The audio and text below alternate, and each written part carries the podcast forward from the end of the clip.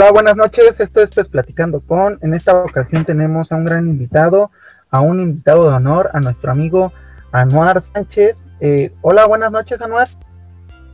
¿Qué tal? Muy buenas noches, Ulises. Un gusto estar aquí en Platicando con Pez. Ok, mira, eh, la verdad es una es un honor tenerte. De hecho, desde la semana pasada yo ya había comentado a unos eh, queridos colegas de que se les iba, se te iba a invitar. Y fíjate que eh, estaban muy, muy, muy emocionados en ese aspecto de que querían escucharte, ¿no? Saber este, la otra vida. En pasado live eh, se invitó a nuestro amigo Manuel Huerta y, de ahí, de ahí te conocimos. De hecho, de ahí te conocimos. Este, vimos que una entrevista, de hecho esa entrevista la pasé a los que, a los amigos, a los colegas, ibas a ser tú el, chico que, iba a estar con nosotros en esta noche.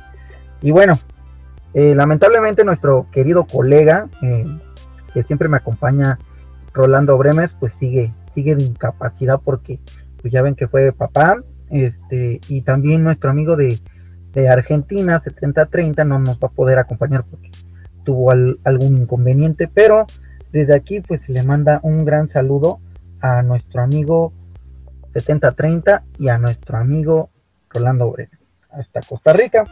Eh, bueno, ¿Quién es Anuar Sánchez? A ver, en pocas palabras, para ti, ¿quién es Anuar Sánchez, querido amigo? Bueno, pues Anuar Sánchez últimamente es eh, conocido también por prácticamente un proyecto de podcast que inició pues ya desde hace aproximadamente 10 años con mi proyecto de tesis y que en los últimos tres años lo he podido concretar haciendo un podcast semanal desde como les comento, hace tres años, en donde pues dedicamos un espacio de 30 minutos a los compositores de música de videojuegos de todas las generaciones. Eh, mi tesis eh, se trató precisamente de ese tema. Yo la hice en la Fundación Musical Yamaha de Japón, en donde afortunadamente en el año 2000 pues estuve trabajando, más bien estudiando y trabajando en buscar todo ese pasado y el origen de la música de videojuegos, que pues fue algo que me dejó muy marcado al asistir a un concierto de orquesta durante mi, estadía en Japón. Entonces, pues desde ahí empecé a hacer este proyecto que ahora ya se está concretando más sólidamente y pues se ha hecho primeramente como podcast, pero también eh, se ha consolidado en la cuestión académica, pues impartiendo algunas clínicas, algunas conferencias, pláticas con alumnos, con este con jóvenes que estén interesados en la composición de música de videojuegos. Entonces actualmente pues aparte de tener el podcast hacemos actividades alternas, por ejemplo eh, ayudamos a la organización y sobre todo los arreglos que se presentaron en los conciertos de Campus Party del año pasado, en la edición de los conciertos de música de videojuegos para el municipio de Zapopan en Jalisco y que pues prácticamente ahí va arrancando este proyecto pues más allá de un podcast sino que transportándose a lo académico enfocado a la música de videojuegos. Aparte, pues de ahí parten muchas cosas, ¿no? Eh, precisamente con el arranque de mi investigación de tesis, pues se me dio eso de coleccionar. Entonces, para entender más bien cómo funcionaban eh, las consolas de videojuegos antiguas, este, cómo funcionaba su, su chip sonoro, pues me puse a coleccionarlas y pues sin querer ya me hice de una colección que se ha hecho bastante grande de cierto modo y que pues ha podido ser expuesta en diversos lugares, ¿no? Este, yo creo que ya Manuel eh, les comentó en el, en el capítulo pasado que se pudo exponer eh, no en el Estadio Azteca, sino en la explanada del Estadio Azteca, en donde se habilitó un contenedor en donde ahí se expusieron algunas de las consolas de la colección. Posteriormente, en los últimos dos EGS también se ha expuesto la colección y pues incluso ya ha salido del DF exponiéndose en el Parque Bicentenario Guanajuato y también en Querétaro. Prácticamente eso es a lo que se dedica Anuar en este último.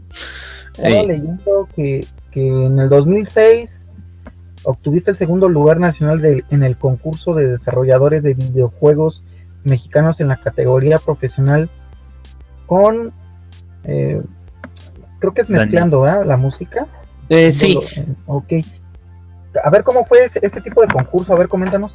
Ah, claro que sí, muy interesante y también lleno de muchos buenos recuerdos. Eh, después de que regreso de Japón, eh, pues me dedico a buscar aquí en México quién estaba haciendo videojuegos. Estoy hablando del año 2004 entonces era una industria que pues ni sus luces apenas, ¿no? Había algunas este, iniciativas por parte del gobierno que fueron estos concursos que en aquella ocasión, ahora se están volviendo a hacer, pero en aquella ocasión ya se habían intentado hacer... Eh, proyectos que impulsen a los jóvenes para eh, hacer el desarrollo de videojuegos.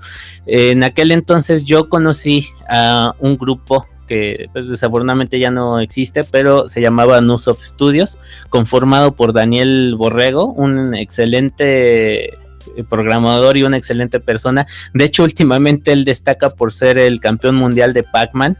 Es el único eh, y el más reciente campeón mundial de este videojuego y que obtuvo incluso una consola exclusiva de Xbox firmada por Toru Iwatani. Pero bueno, antes de eso, él se dedicaba al desarrollo de videojuegos y me invitó a participar en este, en este concurso con un videojuego que se llama Biops 2, eh, eh, Relentless Hopes. Todavía se puede descargar el demo y pues me encargué de hacer la música de este videojuego.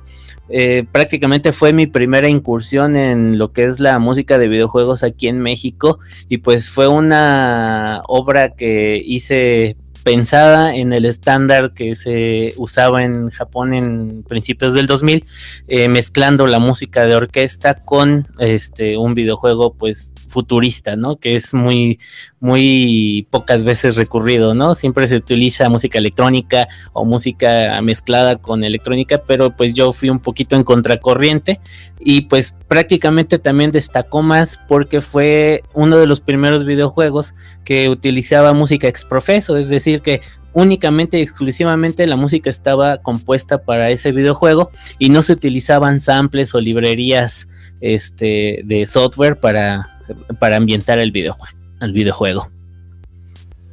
Ok, pues ahí está, Anuar Sánchez es nuestro querido invitado, es tanto coleccionista de videojuegos como compositor de, los mismos, y la verdad es, es una historia muy, muy, muy sorprendente. Mira, también estaba eh, leyendo que en el 2007 y 2011 regresas a Japón para presenciar la organización de las conferencias y los conciertos eh, de Press Star. ¿Nos puedes platicar de esa situación?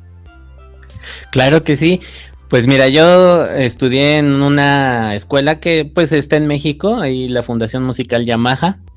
Ahí estudié lo que es los cursos básicos y también el curso de entrenamiento pedagógico profesional, que es un estándar a nivel mundial que hace la Academia Yamaha. Tal vez aquí en México todavía es una, pues una academia simplemente, ¿no? Pero a nivel mundial tiene un, un, este, un nivel muy profesional y pues en países obviamente como Japón, que es de donde viene este programa, imparten muchísimas este, clínicas, conferencias, este, proyectos de investigación también, eh, que pues prácticamente... Eh, tienen una categoría de nivel profesional que te podría brindar cualquier conservatorio de música. Entonces, cuando yo estudio en el, yo empecé a estudiar música en esta fundación desde 1994 formalmente, aunque anteriormente ya había cursado algunos cursos básicos. Comienzo mi preparación ya profesional, vamos a llamarle en 1994. Termino los cursos básicos de, esa, de, ese, de ese bloque de profesión. Y posteriormente empiezo el, entrenamiento pedagógico, ya es un nivel más eh, alto y que pues continuamente hacen concursos de composición y arreglo para ganar becas o clínicas eh, fuera de México. Yo tuve la fortuna de ganar una de esas becas y pues llego a Japón por primera vez en el año 2000, en donde pues estuve dos meses estudiando eh, en, en esta academia y pues allí empiezo mi, investigación, ¿no? De música de videojuegos. Posteriormente, eh, pues ya se me acabó el tiempo de estar en Japón, regreso a México eh, y pues nunca se me quitó esa espinita, ¿no? Eh, les comento algo que me dejó muy marcado fue escuchar el tema de Mario Bros por una orquesta sinfónica. Entonces, algo que yo nunca había escuchado ni me imaginaba.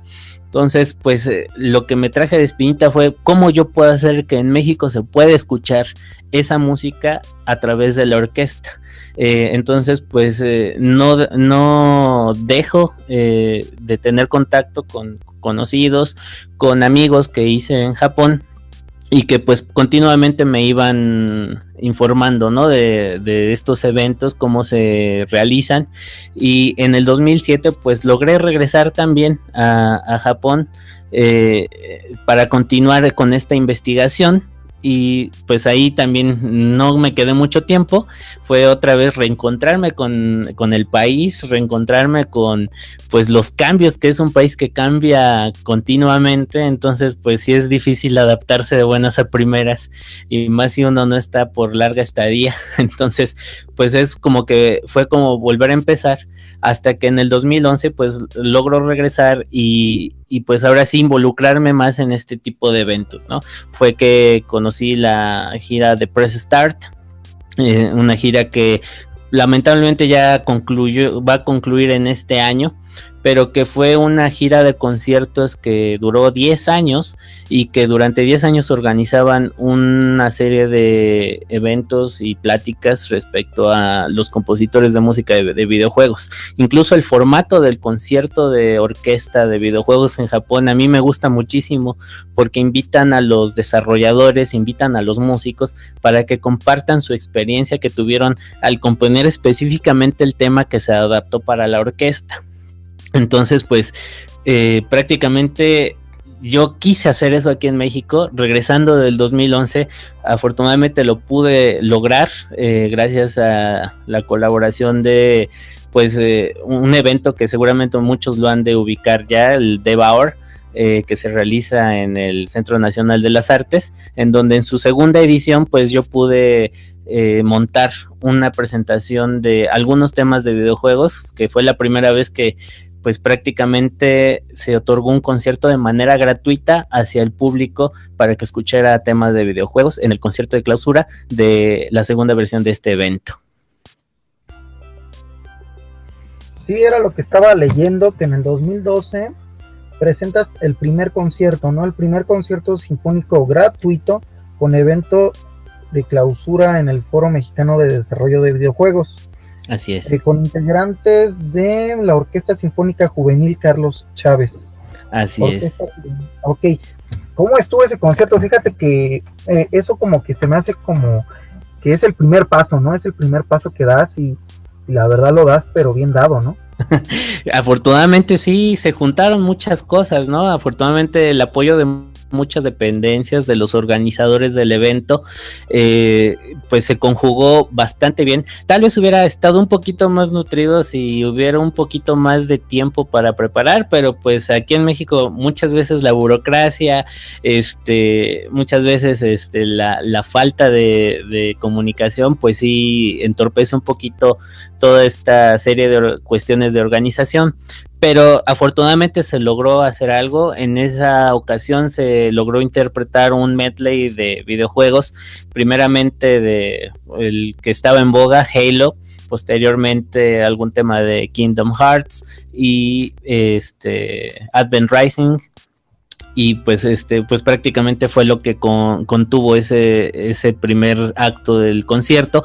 Posteriormente di una plática y una reseña del compositor Sugiyama Kouchi que pues es prácticamente el pionero compositor de música de videojuegos para orquesta con la con una suite de Dragon Quest que se interpretó en ese concierto. Y pues finalizó con algunos temas que se han usado tanto en películas como en videojuegos. Entonces fue realmente sí un concierto para mí de los mejores que se han interpretado eh, en el transcurso de que ya hemos presentado este proyecto. Este, la verdad, muy, muy sorprendente. Este, yo estoy muy, muy, muy contento porque hay mucha gente que, que, planea, ¿no? Decir, no, pues yo, yo quiero un proyecto y, se quedan puros planes, ¿no? O en puros trazos y, y nunca llega a hacerse por, por diferentes circunstancias, ¿no? Pero fíjate que qué bueno que te dieron este, aforo, ¿no? De, poder hacer este concierto. Ahorita estaba leyendo que actualmente te dedicas a la producción de música para videojuegos con grupos independientes de Japón bajo su sello discográfico Anuar Studio. Eh, ¿Nos puedes platicar esto? La verdad, yo, yo no sabía de esto, pero pues dinos, ¿no? que ¿Cómo está la movida o cómo? Claro que sí. Pues mira, eh, el, mi sello discográfico o mi productora, este, pues ya nace desde que yo empiezo a componer música, pero pues eh, se ha ampliado un poquito más también a la producción en esta última etapa. Eh, pues dado que hemos tenido mucho éxito eh, con tanto con la organización de estos eventos, en Japón también hemos hecho muchos lazos, que mi esposa es mi mano derecha, porque ella es la que me ayuda, ella también es una fanática de videojuegos y sobre todo, este, pues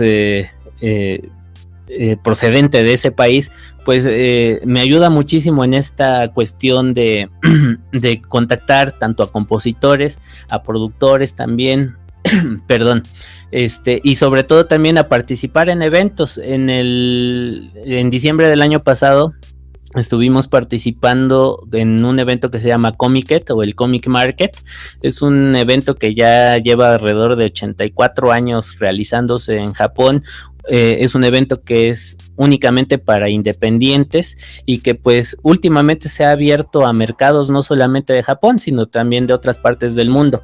Entonces, aprovechando esta abertura eh, que tienen en, Japón, pues decidimos entrarle a, ver si podíamos ofrecer parte de nuestros eh, trabajos y pues afortunadamente, eh, después de un riguroso proceso de selección, porque también es un evento, imagínate, se realiza dos veces por año y pues eh, son solamente tres días, una vez se, realiza en verano, otra en diciembre, y en ese evento eh, acuden cerca de unas 380 mil gentes, 400 mil gentes, que van a buscar propuestas, ideas independientes que no te ofrecen las marcas comunes eh, desarrolladoras, tanto de videojuegos y como de otro tipo, ¿no? De música, de anime, de cómic.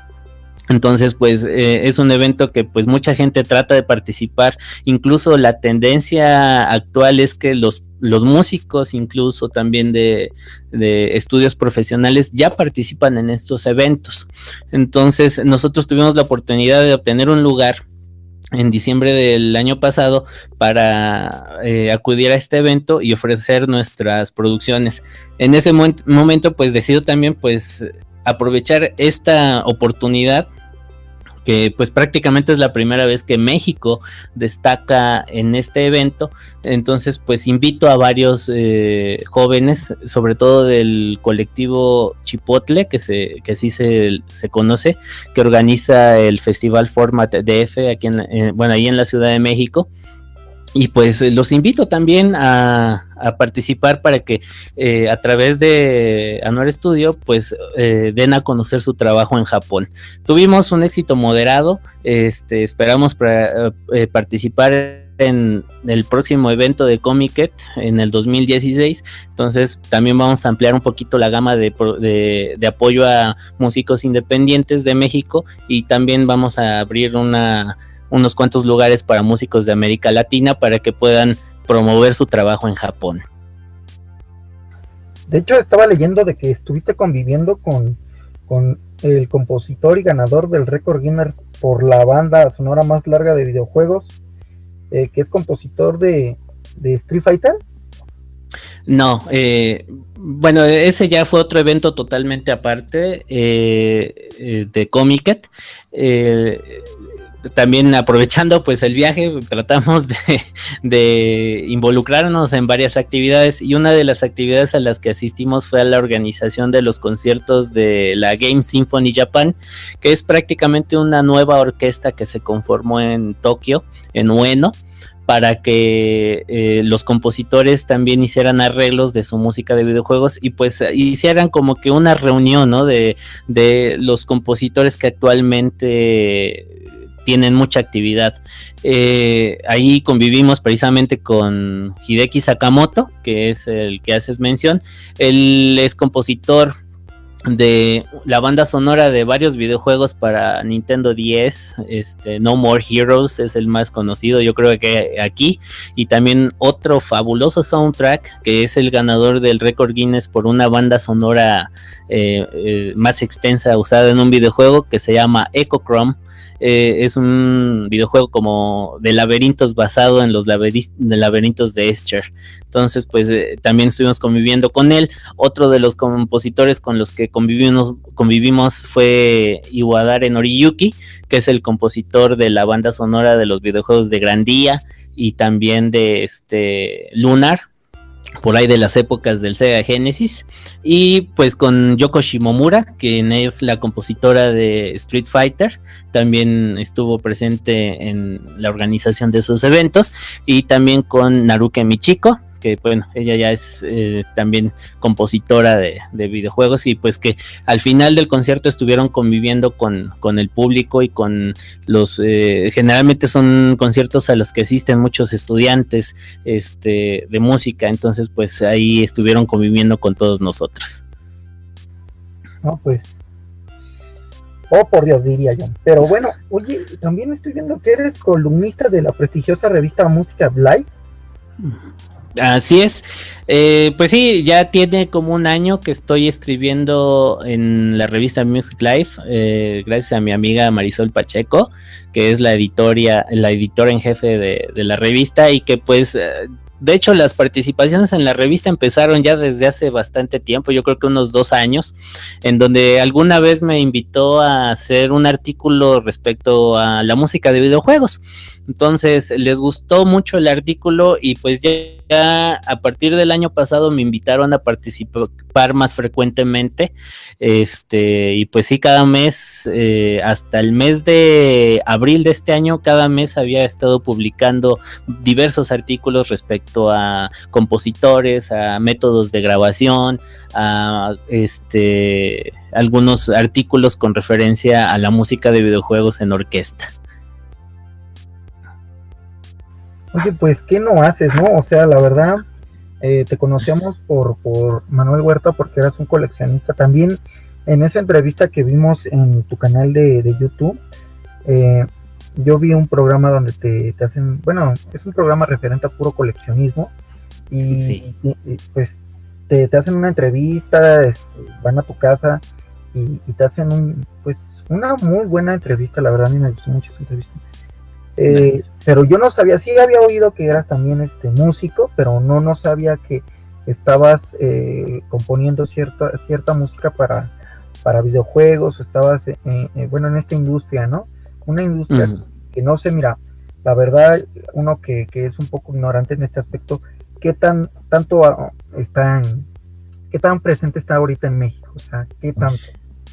Pues afortunadamente ya hay mucha, mucho apoyo, hay muchas actividades que se realizan, hay muchos lugares en donde los jóvenes ya pueden asistir para que les orienten respecto al desarrollo de videojuegos. Está el Centro de Tecnología Digital ahí en, en este en la suavicrema que le llaman me parece. Este está también en la Plaza Carso, me parece que ahí hay otro otro lugar en donde se brinda el apoyo para el desarrollo de videojuegos.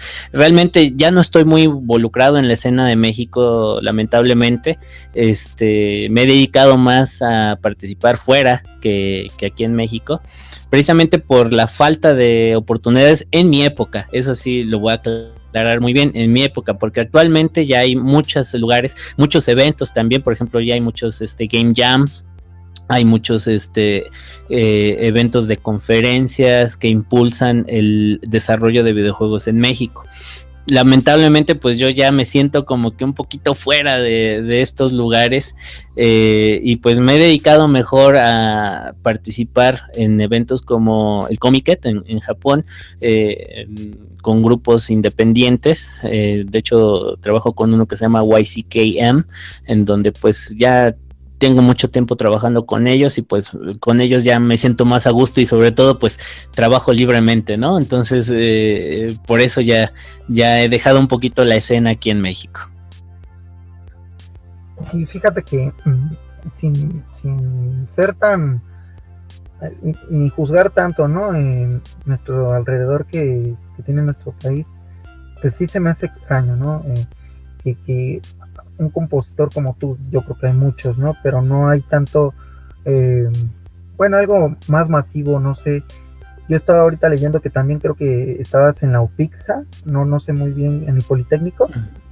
Este, ¿Estabas con ellos desarrollando también música o, a qué se debía tu, tu participación? Pues precisamente con el grupo de Opixa Video Games, que así se llaman, es un grupo de desarrolladores jóvenes, estudiantes, algunos de ellos ya se titularon el año pasado. Estuve trabajando en el desarrollo de un videojuego que se llama Misión Tierra, que está actualmente descargable para Android. Eh, este videojuego pues lo hizo un grupo de chavos de ahí, me invitaron a participar. Incluso también en aquel momento que me invitaron a participar tuve que este este, eh, tuve que eh, pues hacer actividades con ellos. Entonces, este, una de las actividades que hicimos con ellos fue organizar una conferencia. En aquel entonces tenía un músico invitado que me estaba ayudando a hacer algunos arreglos orquestales. Eh, y pues pudimos dar una conferencia ahí en la unidad de Upixa eh, respecto a música de videojuegos. Eh, el compositor que me acompañó en, acompañó en aquella ocasión es Hori Satoshi, que actualmente trabaja como desarrollador en el equipo de sonido de una empresa muy importante de videojuegos. Eh, empieza con C y acaba con M, que ellos tienen mucho recelo a eso, ¿no? Pero bueno, ahí les, les paso el tip. Este, y, eh, y pues pudimos dar una conferencia respecto a cómo se hace la música de videojuegos en Japón actualmente en los estudios profesionales. Les pusimos algunos eh, videos que nos trajo Satoshi para poder este eh, compartir más eh, directa esa experiencia. Y bueno, pues eh, posteriormente el videojuego entró a un concurso en Canadá, en la plataforma en que fue desarrollada, SDK, y pues ganó el, más bien ahí ganó el tercer lugar. creo creo que ahí hubo un error de redacción, este, ganó el tercer lugar en un concurso de desarrollo de videojuegos para Android de la plataforma SDK, que es lo más reciente que hemos hecho. Bueno, mira, eh, estoy leyendo algunos comentarios de nuestros eh, espectadores. Uno de ellos, Gabriel Mendoza, dice, ¿cuántos temas musicales tiene y cuáles son los videojuegos que llevan sus temas Anuar Sánchez? Ok, pues mira, Misión Tierra es uno. Este ahí fue, fue un compendio de alrededor dos temas y fragmentos de secuencias de efectos especiales y de cortinillas para el videojuego. Lo, pueden descargar eh, de la plataforma Android. Ahí pongan Misión Tierra y bajan el videojuego. Eh, para México, otro de los videojuegos fue este Biops 2, eh, que se llama el videojuego Biops 2, eh, Relentless Hope. Ese es del año 2004, que fue mi primera participación. Eh, para Japón puede ser uno que se llama EFI, ahí también lo pueden descargar. Y pues más de plataforma, este, ¿cómo les diré? Para celulares, que son son este, los que más se recurren actualmente. Alrededor tengo como para videojuegos como unos eh, ocho temas bien hechos.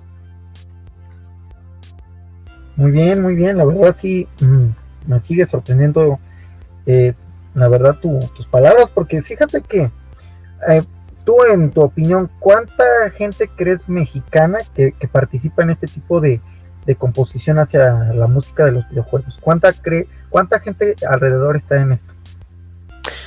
Pues eh, yo creo que ya hay bastante. Eh, yo creo que alguien le podemos mencionar el último que me enteré, Brian Cubria. Eh, ya ha desarrollado música para videojuegos. Este, de ahí en fuera, sinceramente no tengo nombres, pero sí hay ya la mayoría de, músicos mexicanos que le están entrando a este quite de, del desarrollo de música de videojuegos. Eh, más bien también he conocido a extranjeros, por ejemplo, la maestra Adriana Figueroa Mañas, que es una maestra argentina de Córdoba, que ha participado en la realización de música de videojuegos para México. Entonces, eh, hace como, hasta hace como unos cuatro años, incluso los, los eh, músicos eh, extranjeros han incurrido en el desarrollo de soundtracks para videojuegos en México. Pero yo creo que a partir de ahí, a estas últimas fechas, ya hay cada vez más músicos mexicanos que le están entrando al quite. Incluso, por ejemplo, varios músicos del colectivo Chipotle ya han desarrollado música para videojuegos que en plataforma de celulares, que es ahorita la la, pues como que les puedo decir, la plataforma más accesible y en la cual se pueden desarrollar videojuegos más rápidamente. Para consolas de videojuegos ya es otro rollo, ¿no? Se necesita una inversión más grande, se necesita un equipo de desarrollo más grande. Entonces, pues sí, ya este ya es, es, hablar de otro tema. Pero actualmente para plataformas celulares, este, pues hay bastantes ya músicos que están participando en esto. Precisamente en esta nueva temporada del podcast que estoy haciendo, estoy invitando a varios músicos que quieran compartir esa experiencia. Actualmente y curiosamente se me han acercado más músicos de Argentina eh, y de otros países, de Chile también, para compartir su experiencia, pero espero que pronto iniciemos un blog de compositores mexicanos que para que precisamente también conozcan su trabajo. Bueno, es que la verdad es, es, un mundo extenso, ¿no? Cada, mundo es muy extenso, yo creo que en su materia, ¿no? Así es. Y la verdad sí es muy sorprendente. Ya cuando tú lo vas escuchando, dices, ay, o sea, ¿cómo, cómo puede ser que algo que tú ves tan lejano, ¿no? Por ejemplo, que tú pones a ver algún a jugar un gameplay de algún juego tanto en consola como en, móvil, eh, pues digas, oye, qué buena música, ¿no? Porque todo va, va de la mano y, no te imaginas que a lo mejor está hecha en tu propio país o fue idea de, algún, este, pues, pues nació de la nada y terminó siendo pues, hecha la, la idea, ¿no? Porque luego yo creo que las buenas ideas así no se planean tanto, sino simplemente se dan y se van fabricando con sueños también y ya terminan de realidad. Em, y más bonito, pues, que le haga un, chico que, es de tu país, ¿no? Claro, sí. Nos dice Neo que, bueno, quiere mandar a saludar a su novia Rosy, que la ama mucho. El buen Neo que siempre nos escucha.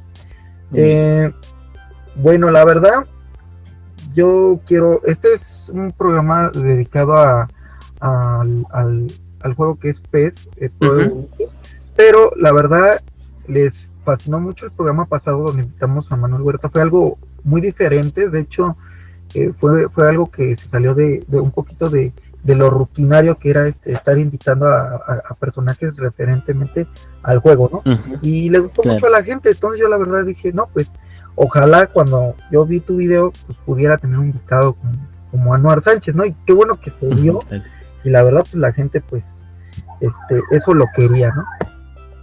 Claro, claro. No, pues a mí me gustó mucho la idea y cuando escuché la entrevista me gustó mucho el concepto, ¿no? Que le dieron y también pues el coleccionismo es algo que me ha, ha llamado mucho la atención, ¿no? Ya les comenté desde el inicio de mi tesis, pues empecé a coleccionar las consolas de videojuegos sin saber todas las consolas que acumularía a la fecha, ¿no? Y, y, sigo eh, coleccionando, ¿no? Ya ahora espero viajar a Japón para, pues, traerme algunas consolas que son raras o accesorios que, que, ya complementan la colección, pero pues que prácticamente como coleccionista te puedo decir que empecé igual que Manuel, ¿no? Y a la fecha es algo que me sigue encantando, lamentablemente ya no tengo el tiempo para poder ir a, los mercados de viejo, como les eh, llama Manuel, pero pues eh, es algo que me gusta, ¿no? Y que, cuando se pueda lo hago.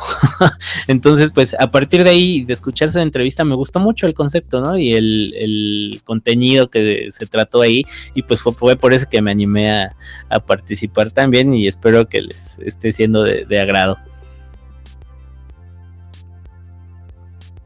Sí, de hecho, fíjate que fue algo, pues, tener que cambiar las preguntas y mucho más, este, pues ya no preguntar otras cosas que se preguntaban con, otro tipo de, gamers y, la verdad, pues la verdad salió muy bien, o sea, salimos librados de esa, este, grandiosa visita de Manuel Huerta porque fue algo que, pues, por lo regular, yo, yo la verdad lo, había buscado mucho a Manuel, este, planeaba hacer uno con él, pero no sabía realmente, pues, si se iba a interesar, ¿no? Si le iba a llamar la atención, porque hay gente que, no le interesa mucho eso, y que, pues, qué bueno que tanto tú como él, que, son para mí expertos en, la materia del coleccionismo, pues, estén con nosotros. Bueno, e, eso fue una como introducción de lo que es a lo que te dedicas, tu vida y todo eso.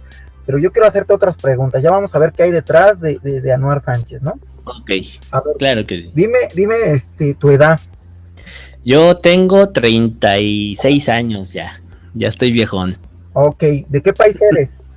Soy de la Ciudad de México, pero actualmente estoy radicando en el Bajío, en, en Guanajuato. Ok, ¿tu familia eh, vives con? Pues vivo con mi esposa y pues con cuatro gatitos que son nuestra compañía ahorita. Llevamos tres años de casados. Ok, ¿cómo se llaman tus gatitos? Híjole, pues tiene nombre japonés, eh, exactamente. La, la, primera se llama Azuki, que es frijolito. Este, después tengo otro que se llama Mirkun, que hacemos la parodia que es un gato ruso, porque es como mezcla de ruso azul con otra cosa, pero bueno, ya le pusimos Mirkun. Eh, le pusimos a otro Taro, que bueno, esos ya los adoptamos de, otro compañero que ya traía nombre, y es Taro y Giro.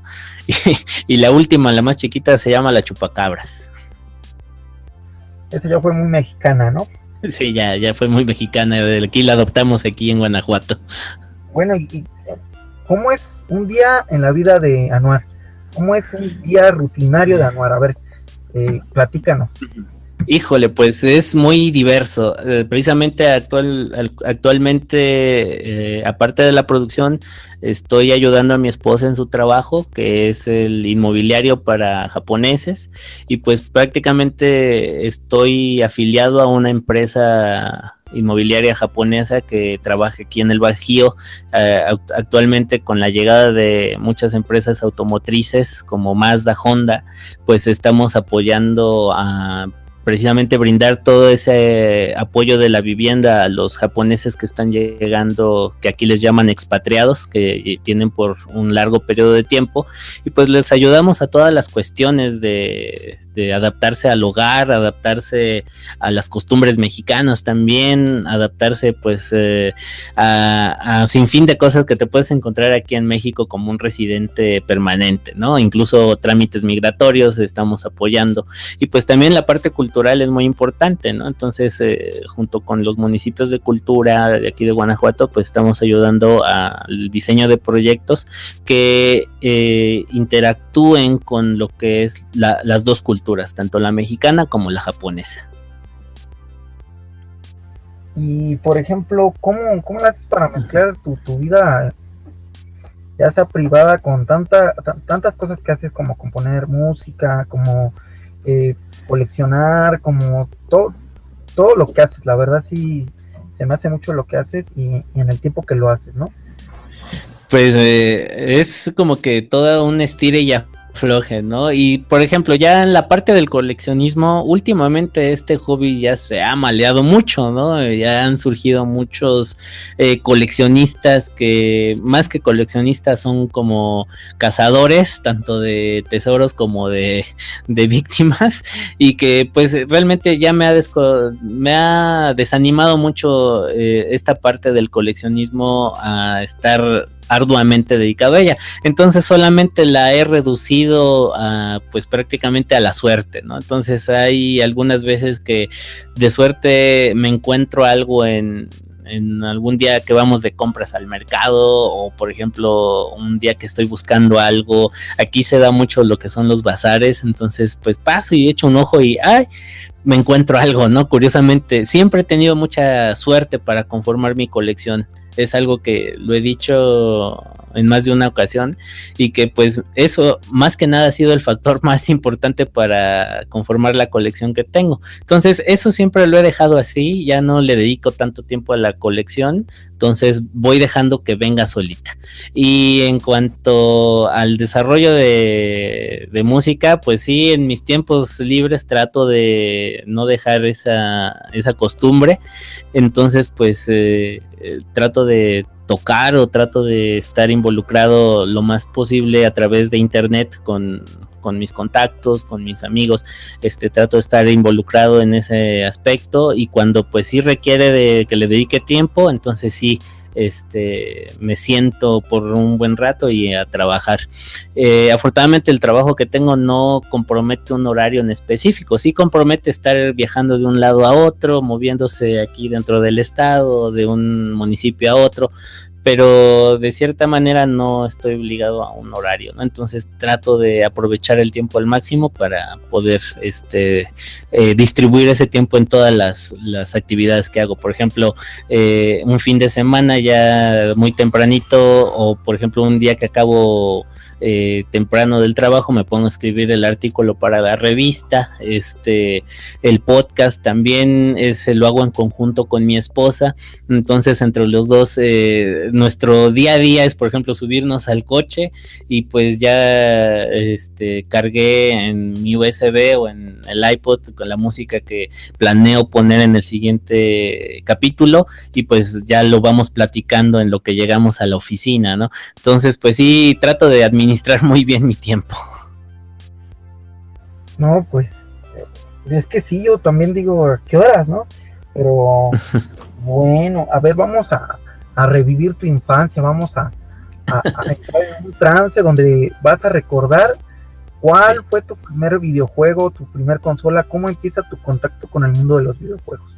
Ok, pues mi primer consola, fíjate, fue una Atari 2600 en pleno 1988, cuando ya la NES era lo de moda en aquel entonces.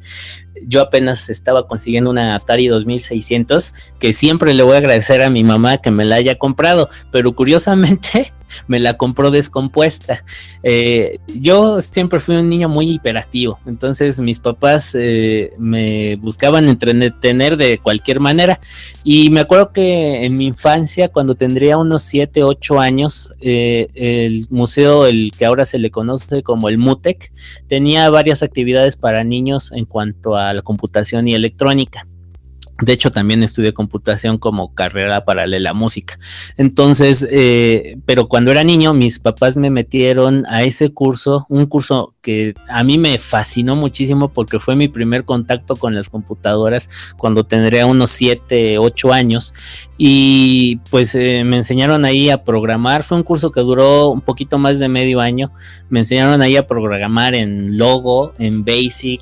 Eh, nos daban cursos de logística, de matemáticas. Entonces, este, cuando recién terminé ese curso, pues eh, en mis vacaciones ya no tenía nada que hacer y acompañaba a mi mamá a los mercados.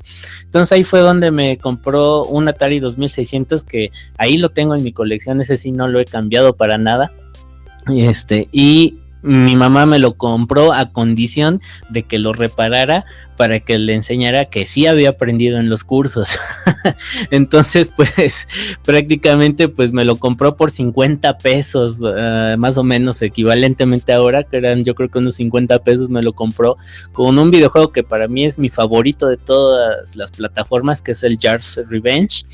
Este, y, cuando llegué a casa lo primero que hice fue desarmar la consola, ver qué tenía mal y usurpar un cajón de uno de mis hermanos mayores que es ingeniero.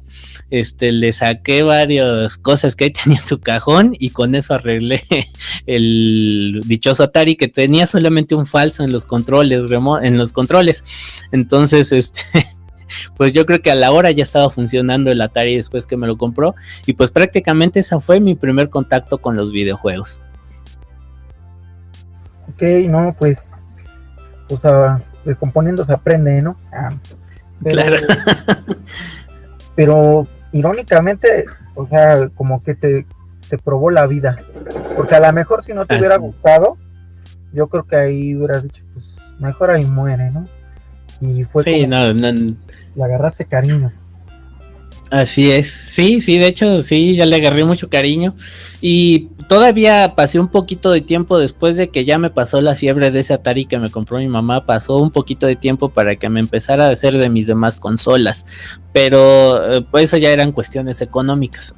no, no éramos una familia muy pudiente que digamos. Entonces, pues sí, comprar una consola de en aquel entonces última generación, que ya estamos hablando de una Super Nintendo, pues sí era muy difícil para nosotros. Entonces, pues todavía tardé tiempo en volver a tener una consola propia, que ya fue en los tiempos de PlayStation, que precisamente algo que a mí me impactó fue ver el intro del videojuego de Rebel Assault 2, verlo con secuencia de video y, la música de John Williams, me infartó cuando lo vi. Dije, esa consola sí la debo de tener. Tendría como 15 años más o menos. Entonces, pues ya, la, a partir de ahí sí ya estuve consiguiendo las consolas conforme iban saliendo. Ya cuando empecé a hacer mi investigación de tesis, fue cuando ya me puse a conseguir todas, ¿no? Desde la Odyssey hasta pues eh, prácticamente no les voy a decir que tengo todas, todas de la última generación, ya la última generación no me interesa tanto, sino que me fui más al pasado, ¿no? Entonces sí me puse a buscar consolas, este, pues eh, tanto normales como raras, ¿no? De, de, de, de todas las eh, generaciones de videojuegos. Y, bueno, o sea, fíjate que también te, te te hace valorar más, ¿no? Yo, creo así como tú, tú lo cuentas que dices, bueno, ya después dije, bueno, voy a empezar a juntar las más consolas y, y bueno, ya empezar a como que ahorrar, ¿no? O no, o no sé cómo funcionaba tu tipo de compra. Pues sí, de, de, hecho también funcionó mucho de los mercados, ¿no? Me iba a muchos mercados en México eh, mm, hubo un tiempo en que estuve desempleado un buen rato, unos dos años más o menos, y pues prácticamente sí me sostuve temporalmente y parcialmente de, del comercio de esta, de esta industria, ¿no? Me dedicaba a ir a los mercados muy temprano, conseguía las consolas, eh, algunas que necesitaban reparar las reparaba y pues eh, si las tenía de sobra pues las vendía, ¿no? Y pues ya con eso me iba eh, pues como que sustentando, ¿no? En lo que estudiaba y en lo que terminaba la carrera pues sí con eso eh, me iba librando ahí mi día a día. Y este eh, y pues prácticamente pues como les comento no sí me encantaba mucho esas excursiones que ahora les llaman de cacería ir de cacería. Y pues eran otros tiempos no encontrabas cosas muy interesantes encontrabas cosas este pues de cierta manera a un excelente precio. Ahora ya es muy difícil conseguir tanto juegos como las consolas a precios muy buenos no y pues prácticamente pues fue un proceso de aprendizaje también no porque consola que encontraba y que no tenía era investigar cómo funcionaba su chip sonoro y cuántos sonidos podía hacer, si había algún software que pudiera este, intervenir el chip sonoro para poder hacer música. Entonces, pues sí era eh, como que aprender mucho de la consola, ¿no? Ok, ok, y bueno, ya este, ya cuando uno dice, pues esto es lo que me gusta, ya, ya como que no lo dejas, ¿no? Como que llegaste para quedarte y ya lo haces como parte de tu, no tanto de hobby, ¿no? Sino como parte de tu familia, como que empiezas a, a buscar la manera de, como tú dices, de no alocarte a comprar, ¿no? Porque yo lo que claro. no buscas tanto precio como la calidad de lo que te están vendiendo, ¿no? Así es, sí, no, y sobre todo también algo que aprendí mucho fue a docu documentarme, ¿no? Me acuerdo que una vez que estaba estudiando en la biblioteca central ahí de la UNAM, eh, de pura curiosidad subí a un piso, yo, yo estudié informática también ahí en la UNAM, entonces, este, un día que visité la, la, biblioteca central, este, entré al piso de cómputo. Entonces, curiosamente ahí me encontré con dos libros, yo me imagino que ahí deben de estar todavía. Uno que se llama Video Arcade y otro de, de David Schiff de Nintendo, How Nintendo, bueno, la historia de Nintendo, no me acuerdo muy bien de la bibliografía de ese libro. Me acuerdo que pasaba horas leyendo ese libro porque no te lo dejaban sa sacar de la biblioteca y tenía su marca. Entonces, a partir de ahí, pues sí, también eh, entendí la importancia de documentarse para hacer una buena colección. No, no se trata nada más de juntar este todo lo que vaya saliendo. Es difícil y es una inversión muy, muy grande que tienes que hacer y a menos de que tengas la posibilidad lo puedes hacer. Pero si no, pues sí tienes que escoger muy bien las piezas que van a conformar tu colección y sobre todo, digo, yo hice mi, mi servicio social en un museo entonces aprendí mucho respecto a esa parte del acervo museográfico. Entonces, pues lo, lo, pasé a lo que es la colección de videojuegos, ¿no? O sea, ¿por qué coleccionar la consola? ¿Qué historia tiene? Si vale o no vale la pena dentro de la industria. Entonces, pues sí, es, es muy interesante este, también esa parte de documentarse respecto a hacer tu colección. Y bueno, por ejemplo, nos comenta nuestro querido espectador Gabriel Mendoza, ¿cuántas consolas tiene en total y cuánto lleva de coleccionista? Bueno, mira, las consolas ahorita, a partir del video que comentas, ahí tendría como unas 56 consolas. Eso ya fue en el 2011. Entonces ya ahorita tengo alrededor de unas fácil como unas 130 consolas contando las portables. Este, y pues cuánto llevo de coleccionista? Precisamente empecé en el año 2001, 2002.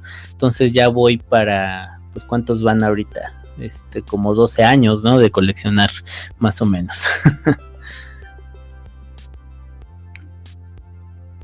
bueno, y sé que es fuera del tema, pero por ejemplo, mm. eh, por lo que estuve viendo, también salías de viaje a, Japón, ¿no? Y, en tu, bueno, aparte de, de hacerlo de compositor de música, yo creo que de paso ibas a buscar un, una que otra consola o juego o algo de interés, ¿no? Claro, no, pues es, este infaltable todo ese tour de tiendas de maquinitas retro, este, las tiendas, eh, la clásica Super Potato, que ya es muy famosa y que gracias a esa fama ya ha incrementado mucho sus precios, pero que actualmente pues hay muchas tiendas, ¿no? Game Tanteidan, este, Game Camp, ahí en Akihabara, pero por ejemplo en lugares como Chiba, en lugares como Osaka, hay muchas más tiendas que dan incluso más baratas que Super Potato y que pues encuentras cosas rarísimas, ¿no? Yo ahí algo que sí quiero coleccionar todo, todo, todo, todo lo que ha salido desde la Famicom y en varias tiendas pues sí he podido conseguir de todo, ¿no? Incluso, bueno, la, la Famicom que tengo fue herencia de mi esposa este, bueno, no herencia, sino que regalo, pero ella fue jugadora de esa consola, ¿no? Entonces, pues me la heredó en vida prácticamente y que pues está en perfectas condiciones, ¿no? Este, totalmente cuidadita, con todos sus manuales y todo. Entonces, pues eh, esa consola pues es casi, casi que no se mueve de la colección. Pero pues aparte los accesorios adicionales como es el modem, lo que es la unidad de disco, de disquets, los lentes gafas 3D, este, hay un aditamento que es karaoke también para la Famicom.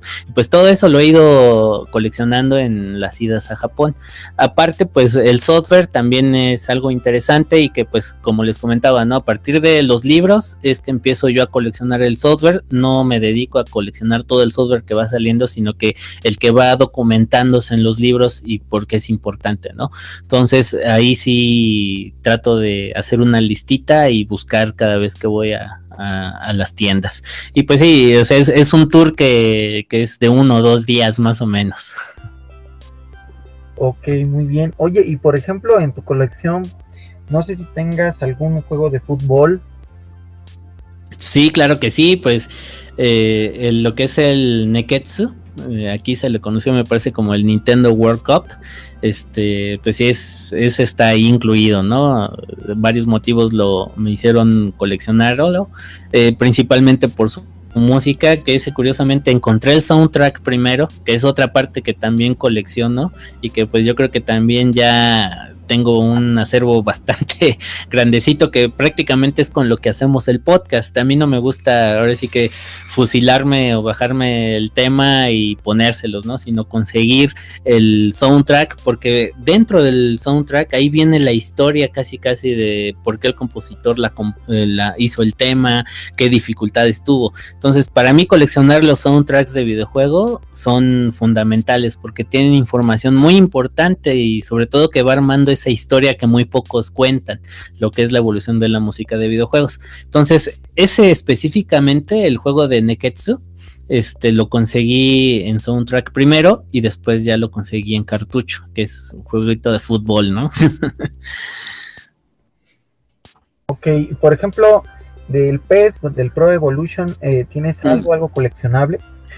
Pues eh, así coleccionable, no. Eh, prácticamente nada más tengo lo que fueron las, eh, ¿cómo te diré? Las versiones anteriores, el Winning, Winning Eleven, el International Superstar Soccer. Este, de hecho, esos dos, Winning Eleven y el International Superstar, los tengo para PC. posteriormente ya los conseguí para el Pro Evolution Soccer, el primerito, lo conseguí para consola y pues prácticamente no te voy a mentir, no colecciono mucho lo que son los de deportes, pero pues sí es algo que debe de estar en cualquier colección, ¿no? Y sobre todo también ver la evolución de cómo han cambiado las perspectivas, eh, cómo han cambiado las texturas principalmente y obviamente este cómo se han ido volviendo más realistas estos videojuegos, sí es algo que me gusta. Entonces, pues por ejemplo del Pro Soccer eh, tenemos lo que es el el 1, el primerito, y los sus antecesores, ¿no? El Winning Eleven y el International Superstar Soccer. Por ejemplo, tú que has ido a Japón, eh, ¿cómo viven mm. eh, esta pasión sobre el juego de fútbol, ¿no? ¿Cómo la ves allá?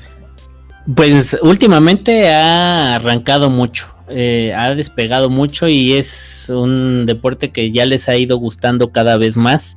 Y sí, se hacen torneos, ¿no? De los diferentes eventos se hacen torneitos así de, de, perdón de este de juegos de, de fútbol.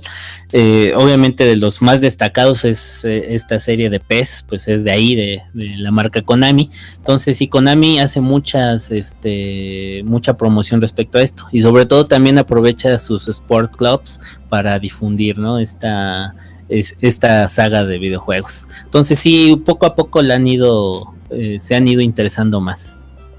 Y en tu opinión, bueno, de lo que has jugado de, ellos, ¿cuál es tu favorito? ¿Cuál es el que te ha gustado más?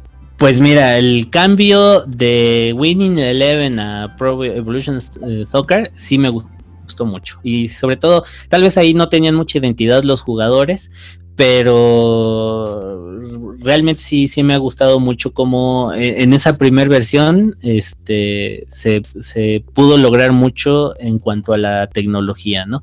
Entonces, eh, en cuanto a texturas, en cuanto a perspectivas. Eh, realmente un favorito, un favorito no tengo más que ese, porque pues es el que más me ha adentrado más a jugar.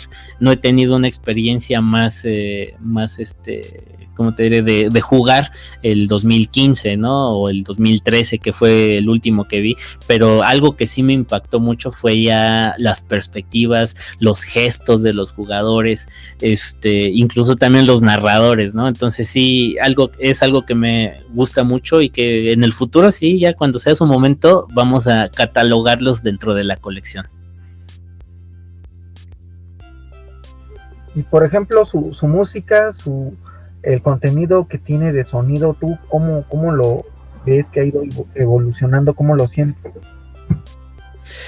Pues eh, son juegos que utilizan música ya en el ámbito eh, de, de, ¿cómo te diré?, de grupos. Eh, la música incidental pues, está hecha adecuadamente a, a, lo que es este el, el ámbito del videojuego. Eh, pues prácticamente, eh, ¿cómo les puedo decir? Lo que es la, música de este tipo de videojuegos, eh, sí tiene bastante pegue, ¿no? Están, está diseñado precisamente para que tengan bastante eh, pegue y se ambienten al, videojuego. Entonces, eh, realmente también te voy a ser sincero, no sé si haya soundtracks, aparte de, de este que te comenté, que haya un de este de, perdón, de Neketsu, no sé si haya algún compilado de música de videojuegos respecto a los eh, deportivos, ¿no? Eh, digo, en Japón se produce infinidad de, de soundtrack, pero realmente desconozco si se han hecho de, este tipo de videojuegos.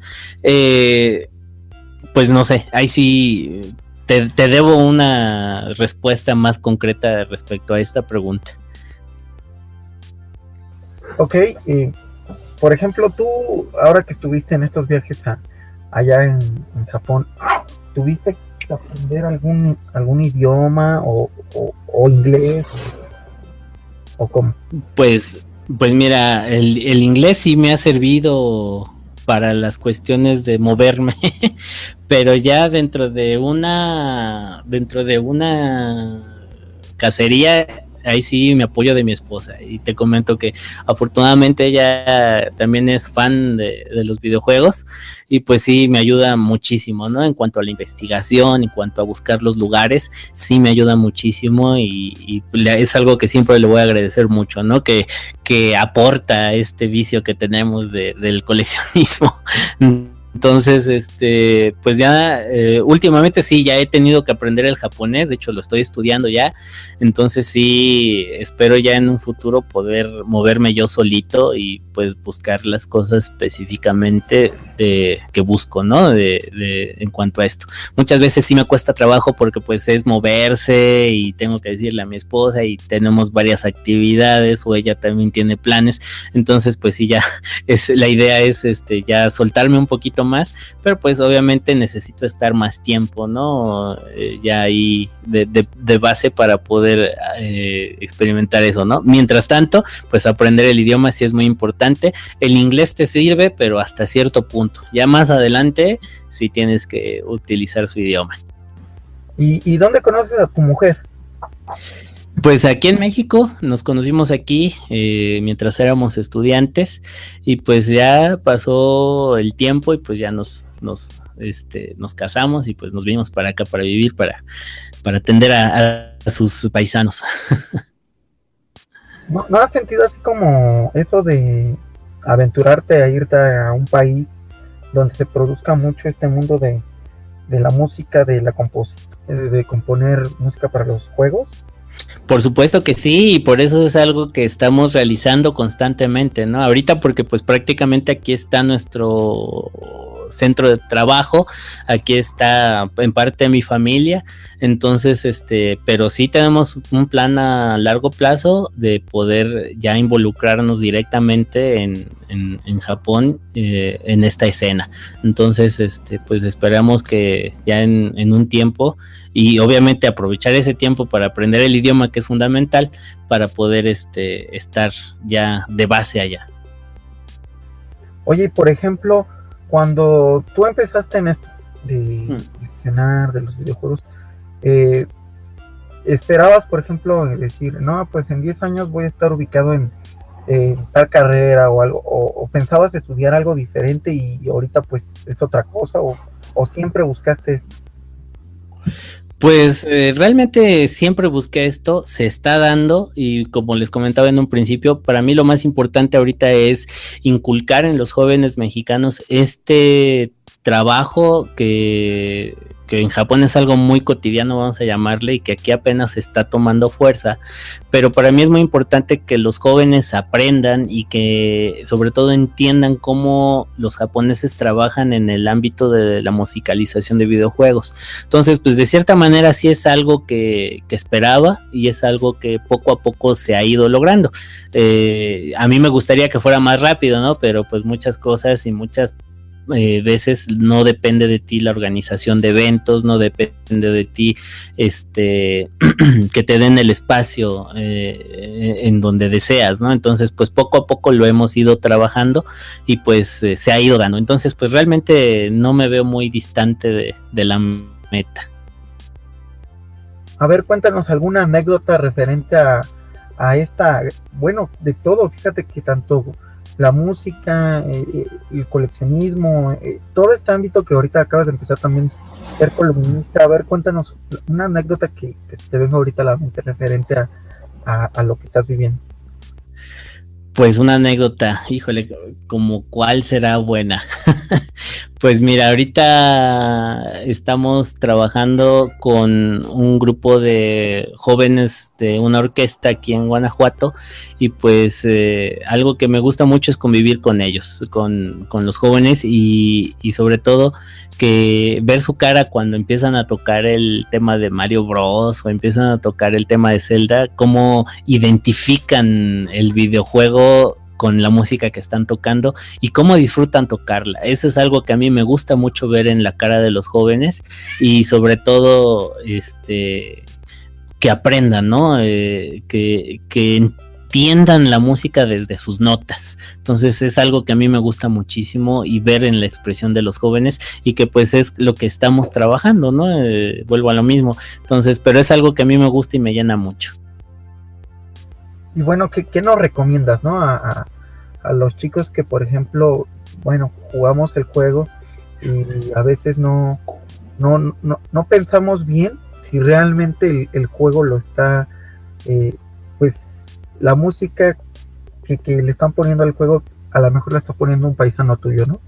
¿Qué, qué, no, qué nos dices, eh, qué nos recomiendas a, a la gente que no sabemos mucho de esto, pero pues nos interesa? Claro. Eh, pues prácticamente es apreciar el videojuego en todos sus aspectos, desde lo gráfico, vean, comparen gráficos, eh, la música, obviamente hay investigaciones, eh, Karen Collins, que es una, una columnista y una escritora de varios libros de música de videojuegos, enfatiza mucho en que la música de videojuegos es casi casi la mitad del valor que tiene un videojuego. Entonces, yo les recomiendo que pues aparte de jugar el videojuego, también si tienen alcance de tener la banda sonora, escúchenla detenidamente y sobre todo busquen esa clave, esa unión entre lo que están viendo y lo que están escuchando. Entonces eso les va a dar un, un panorama más amplio en cuanto a la apreciación musical y sobre todo pues eh, si es de su, de su agrado, ¿no? Si juegan un videojuego pues no sé, eh, por ejemplo, los de fútbol, este, ver como la música de las, eh, me imagino que utilizan la música de, las porras, ¿no? Entonces, eh, ver si coinciden o no coinciden y incluso también checar si hay información de quién interpretó la versión de la porra de Inglaterra que se escucha en el videojuego, ¿no? Y si tienen ese dato, pues ahondar más en quién es esa banda, qué otras cosas ha hecho. Eh, entonces, pues sí, eh, eso les ayudará mucho a apreciar cada vez más sus videojuegos. Yo creo que hay mucha gente que, aprecia sobre todo la, banda sonora, ¿no? Apenas estaba, estaba viendo, bueno, eso fue creo que en diciembre del año pasado, donde vino la orquesta de Zelda, ¿no? Vino acá a México, a Guadalajara y a Monterrey. Entonces eh, tuvo unos conciertos y fue un lleno total con todo, todo y éxito, no sé. Y te sorprende, ¿no? Que haya gente aparte que está apasionada con el juego, pero pues quiere oír la música, ¿no? Así es. Sí, afortunadamente ha ido incrementando ese interés y sobre todo también pues ha habido las personas que traen los eventos. Entonces sí, sí ha incrementado mucho esa parte y se ha destapado mucho ese interés que seguramente ya todos los eh, amantes de esos videojuegos traían y pues obviamente ya se concreta al escuchar eh, eh, la banda sonora por una orquesta, que es algo pues realmente muy como les puedo decir? Muy bello, ¿no? Porque es eh, remontar a los recuerdos de cuando jugaban, pero de una manera más artística. Entonces, este, pues prácticamente poco a poco se ha ido rompiendo esa brecha que de eventos que solamente pasaban en Japón desde 1991 y que pues van llegando, ¿no? Primero fueron en Europa, después ya llegan aquí en México y que pues, eh, pues ya han como que concientizado más al público. Eh, algo que a mí me gusta mucho al organizar los conciertos no es tanto fijarme en, en hacer un show del concierto, sino que basar más en lo que es el formato japonés y explicar al público, una vez que los estudiantes o los que ejecutan el tema ya entendieron cómo se conformó, cómo se hizo la pieza, posteriormente también me gusta explicárselo al público, ¿no? De una manera más amistable, más amistosa. Entonces, este, pero sí, afortunadamente ya hay más eventos cada vez en México que se enfocan en la música de videojuegos. Y por ejemplo, ¿qué es lo bueno de un compositor? ¿Qué es lo bueno de ser compositor de, videojuegos? Pues lo bueno es que puedes eh, componer para casi cualquier cosa, ¿no? Debes de tener mucha flexibilidad de acuerdo al, al videojuego que vas a musicalizar. Eh, y sobre todo yo creo que lo mejor de un compositor de música de videojuegos es que no se cierre en un solo género, ¿no? Que pueda componer tanto banda de rock como pueda componer tanto para orquesta, pueda componer este, diferentes estilos musicales, desde lo clásico hasta pues lo más versátil, ¿no? Porque un videojuego engloba muchos ambientes. Entonces, un buen músico debe de dominar todas esas este, cualidades y no cerrarse a un solo eh, perfil, ¿no? Sino que ser este, muy abierto en ese aspecto. Entonces, eh, yo creo que algo que yo disfruto mucho al componer música para videojuegos es conocer la historia del videojuego que voy a musicalizar, conocer al personaje para darle un carácter y pues eh, es algo que a mí me ha enseñado mucho, ¿no?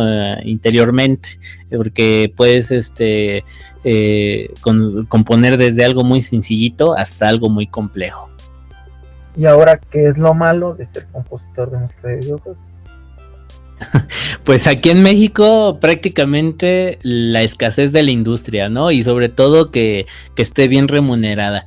Eh, no es un problema solamente de México, un, problema que incluso en Japón ya está pasando, que ahí es todo lo contrario, ¿no? Hay sobreproducción de músicos, hay mm, músicos de sobra que quieren involucrarse en este género, en este ramo de la industria, y pues ha, como te diré, eh, también el modo de trabajar, de desarrollar los videojuegos en Japón ha cambiado mucho.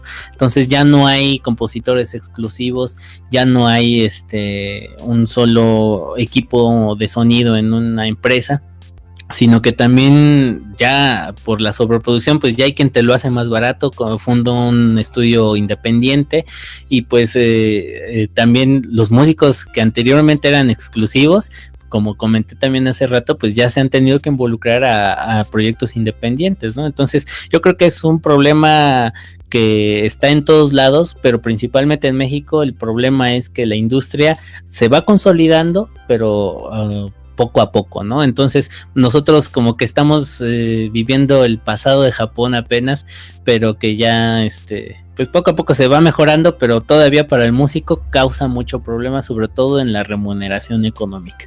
es el, yo creo que lo malo, ¿no? De, de ser músico de videojuegos. No puedes ser músico de videojuegos eh, solamente, tienes que envolverte en otros proyectos para poder, este, subsistir prácticamente. Es lo único que yo le pondría como malo. Para ti, o sea, ¿cuál ha sido tu compositor favorito? Eh, de música de videojuegos, eh, una compositora que se llama Kano Yoko, que también es compositora de anime, pero en sus inicios como músico profesional, compuso precisamente con lo que hiciste la introducción de, de, este Handout, este, compuso la música de un videojuego que se llama Nobunaga's Ambition, un videojuego de estrategia histórico de Japón que habla sobre los shogunes y me gustó mucho este, su música y sobre todo cómo tuvo la capacidad de pasarla del de la orquesta a lo que es el canal, a, cuatro canales chiptune. De hecho, en el viaje que hice en 2007 me dediqué a visitar este, todos los lugares donde esta compositora se inspiró para componer la música de videojuegos, eh, que es un videojuego histórico de los shogunes de Japón. Entonces, pues fue una visita a varios castillos de,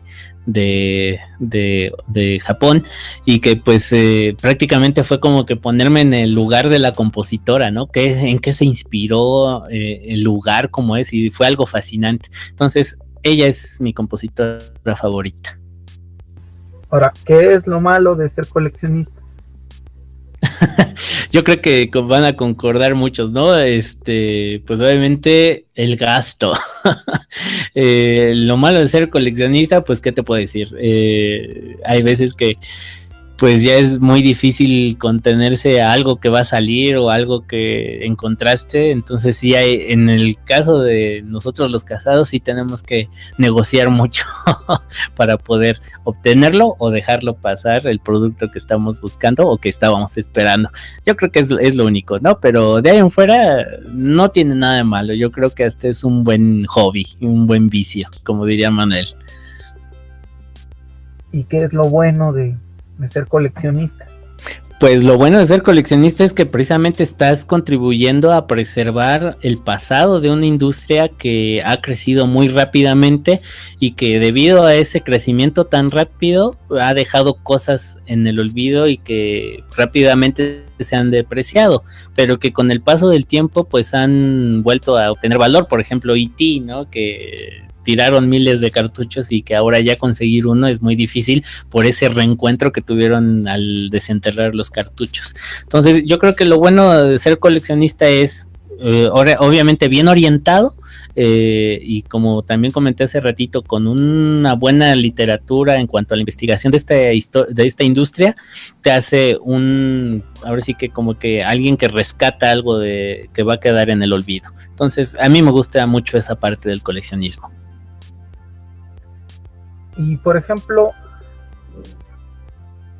¿cuál es tu tesoro? Bueno, ¿cuál es de todo, lo que es lo mejor para ti? Del, de mi colección. Eh, perdón, es que se me cortó un poquito. De todo lo que me ganado. Ok, a ver si me escucho porque estoy eh, eh, como que se me está cortando el audio.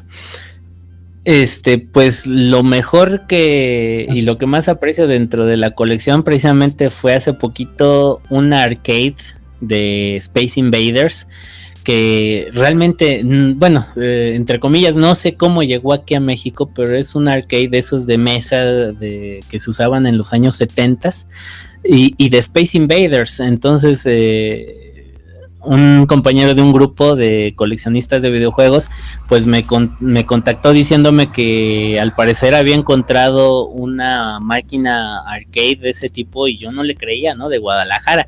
Incluso, pues ya le dije, pues si es, pues consíguemela, ¿no? Y vamos a, a hacer trato. Y pues sí, la consiguió, me mandó fotos, yo estaba que no me la creía. Es un aparato que aquí en México, siendo original de la época, muy difícil de conseguir. Entonces, este, pues prácticamente me fui hasta Guadalajara desde aquí de Guanajuato, me acuerdo que me llevé a mi esposa, nos fuimos juntos y pues sí, efectivamente ahí tenían un arcade de, Space Invaders de los años 70 y pues yo creo que es la pieza que más eh, ahorita eh, tiene valor en la colección. ¿Y qué es lo que no has encontrado pero lo quieres? Bueno, eh, hay una consola de Europa principalmente que se llama la Adventure Vision de la marca Entex, que es como un mini arcade eh, que usa cartuchitos, pero que tiene una pantalla muy similar a la Virtual Boy de LED rojos. Entonces yo creo que esa es ahorita una de las consolas que más ando buscando para la colección. O vaya, o vaya. Pues aquí, eh, la verdad estoy muy contento de, que hayas estado con nosotros. Yo quiero hacerte una segunda invitación para, es que la verdad estoy sorprendido que compongas música para videojuegos, hayas viajado a Japón, representes a nuestro país, porque hay mucha gente que dice, no, pues cada quien es independiente, sí, pero está representando a nuestro, a nuestra bandera, a nuestro país, en, en cualquier aspecto, ya sea este de cualquier ámbito. Y lo, lo termina representando muy bien. Esa vez que fuiste a Japón, yo vi una cajita en el video que te hicieron en la entrevista de que le pones una monedita a un gatito y sale por ella. Esa, ese, ese juguetito lo trajiste de allá.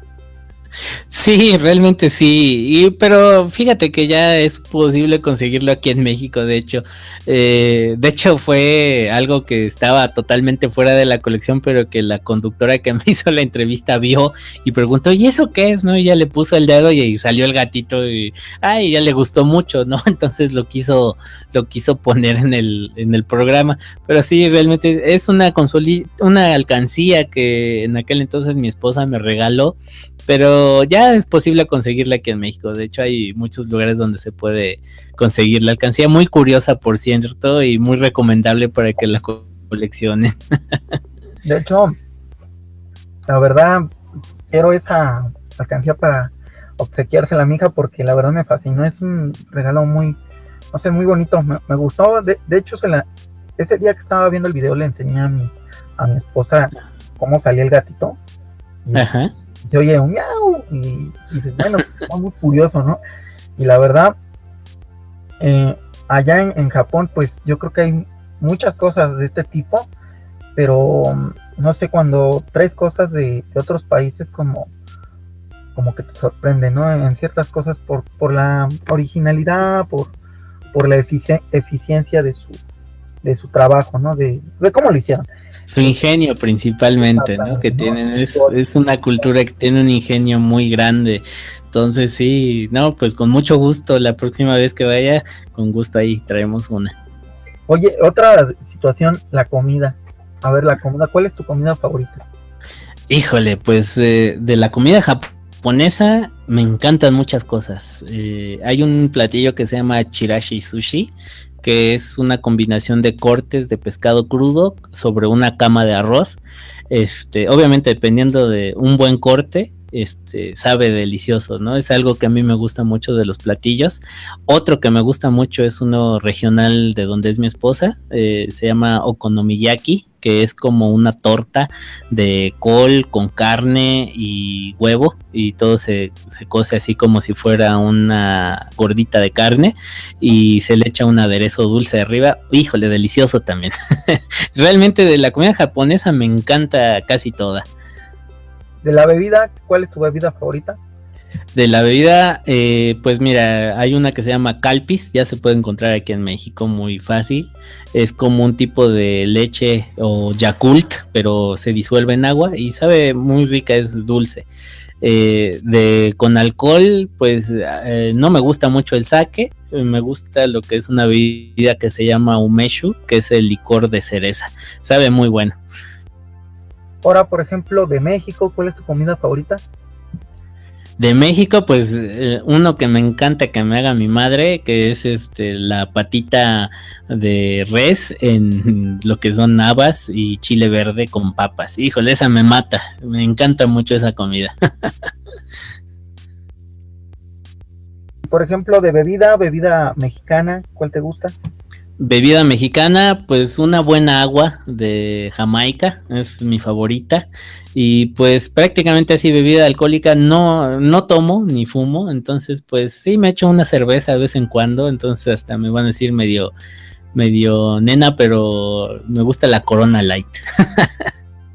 Por ejemplo, aparte de, de esto del coleccionismo, de estás en la revista, de todo, eh, de compositor, por ejemplo, alguna actividad extra, o sea, aparte de algún otro pasatiempo que tengas. Híjole, pues eh, últimamente ya el tiempo no me deja mucho, pero anteriormente sí me gustaba, por ejemplo, en las mañanas salir a correr, este, o algo que hago de vez en cuando es, por ejemplo, ir, eh, eh, bueno, algo que hacemos casi siempre es ir a tomar un café mi esposa y yo por las tardes, pero me gustaba también recorrer las tiendas, por ejemplo, de vinilos, de música de vinil, de discos de acetato y coleccionar música de acetato también me gusta mucho. Entonces, pues eh, eh, sí, también es otra colección que ahí tengo, pero que este, pues ya no tiene mucha relación y se hace así muy de vez en cuando. Por ejemplo, ¿qué es lo que esperas? O sea, ¿qué, qué planes tienes? Qué es lo que viene en este año que ya se va a terminar, que va a empezar el otro año, eh, ¿qué, planes tienes, cuáles son tus proyectos, tus sueños. Ok, pues bueno, el proyecto ahorita yo creo que más grande ya es conformar una familia, ya estamos en ese, en ese planeamiento. Eh, y pues seguir con esta, eh, esta labor de enseñar a los jóvenes el a los jóvenes músicos que conozcan esta parte de la música de videojuegos orquestal que tiene muchos detalles que ya dentro de la materia eh, y dentro de la práctica para los jóvenes tiene mucho que aportar para que se interesen por la música clásica. La música de videojuegos orquestal prácticamente es un buen gancho para que las nuevas generaciones aprecien la música clásica. Entonces, pues eh, esperemos seguir trabajando en esta línea de la organización de eventos, de conciertos también, sobre todo que sean gratuitos con el apoyo de dependencias gubernamentales para que más gente y más sobre todo músicos se interesen por este tema, ¿no? No solamente de videojuegos, sino también de la orquesta clásica. Y bueno, la verdad ha sido una excelente plática. Es, eh, estoy muy agradecido contigo por haber aceptado esta invitación, la verdad. Eh, y es un honor tenerte, ya sabes, esta es tu casa, pues platicando es tu casa. Eh, cuando quieras, eh, haremos otro, otro, pues platicando, porque la verdad hay mucho de qué platicar. Realmente estaba interesado en conocer tu colección y todo, pero fíjate que de repente me, fuiste como que metiendo a la, a la música de... Y, y, y, te metes, o sea, la verdad, también lo del coleccionismo es muy bueno, pero la verdad como que te vas metiendo eso que decías de que iba a Castillos a inspirarse la chica compositora, la verdad es era lo que te iba a decir, ¿no? ¿Qué hace un compositor para, para sacar esas ideas, esas, esas notas adecuadas en el momento adecuado, del juego adecuado? Porque a veces parece mentira, pero hay gente que dice, pues mm, yo quiero comprar mi juego y aparte de mi colección de, de soundtracks, ¿no?